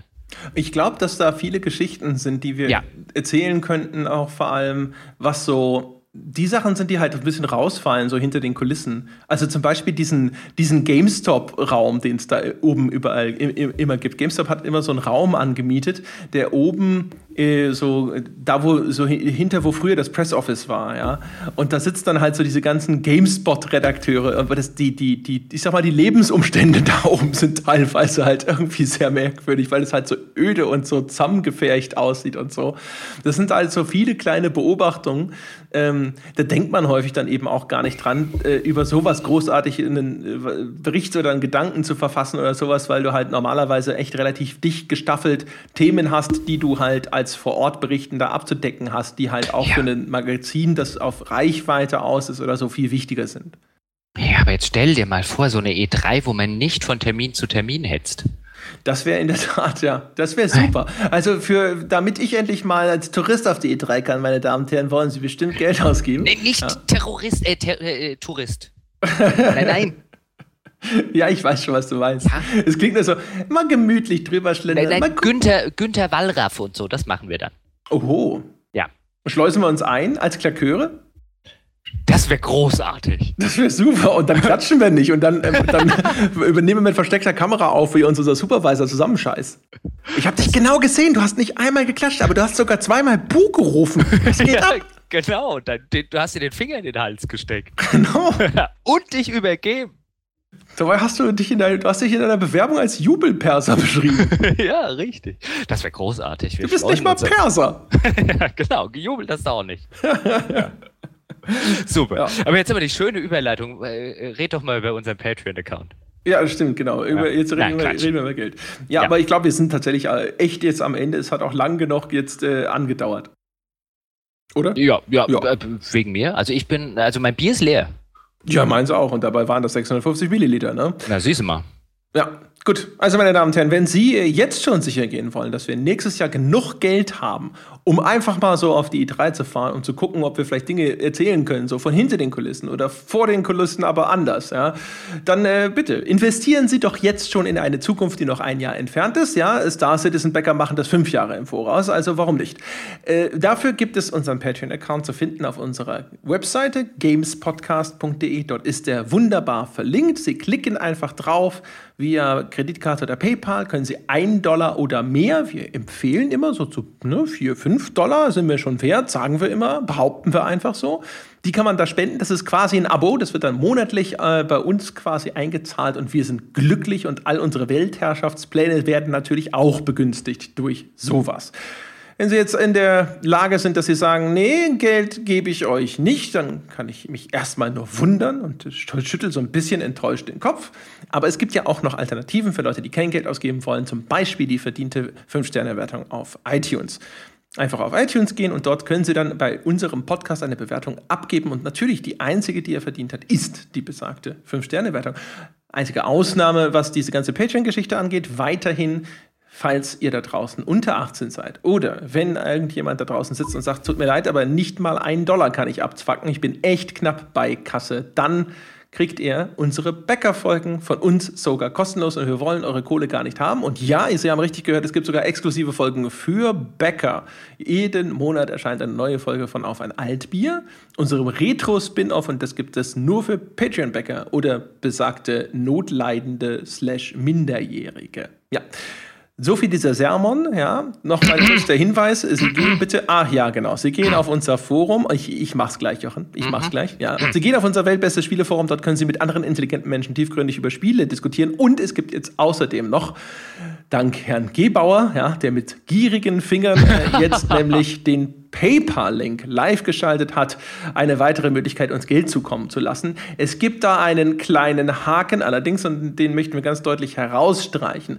Aus logistischen Gründen ist es jetzt schon echt kompliziert, äh, diese ganzen Folgen zu verteilen. Das heißt, wer aktuell über PayPal spendet, der wird die Bäckerfolgen dafür nicht bekommen. Das ist sozusagen also der ultimative Ausdruck äh, von Wohltätigkeit. Ihr spendet Geld an uns und ihr bekommt dafür gar nichts. Eventuell, möglicherweise, äh, wenn es tatsächlich möglich sein sollte, würde ich vielleicht kann sein, aber ich glaube nicht, äh, dass äh, tatsächlich noch mal irgendwann anders handhaben oder es den Leuten sogar nachträglich natürlich geben, die dann über PayPal gespendet haben. Aber bitte geht erstmal davon aus, dass euch die PayPal-Spende keinen Zugang zu den exklusiven Bäckerfolgen bringt. Sorry, das ist halt einfach sowas, wo wir ein bisschen aufpassen müssen, dass ich nicht meine ganze Zeit nur noch damit zubringe, Kundensupport zu spielen. Sonst kommen wir nämlich hier zu gar nichts mehr. Aber nachdem viele Leute gesagt haben, es ist mir völlig wurscht, ich will euch einfach Geld geben, macht diesen PayPal-Link live, haben wir es jetzt halt mal gemacht. So, das war's für diese Woche. Längere Ansprache als sonst, längerer Podcast als sonst. Rechnet nicht damit, dass es in Zukunft immer so lange dauert. Und bis wir uns wieder hören, das dauert wie immer eine Woche. Bis dahin.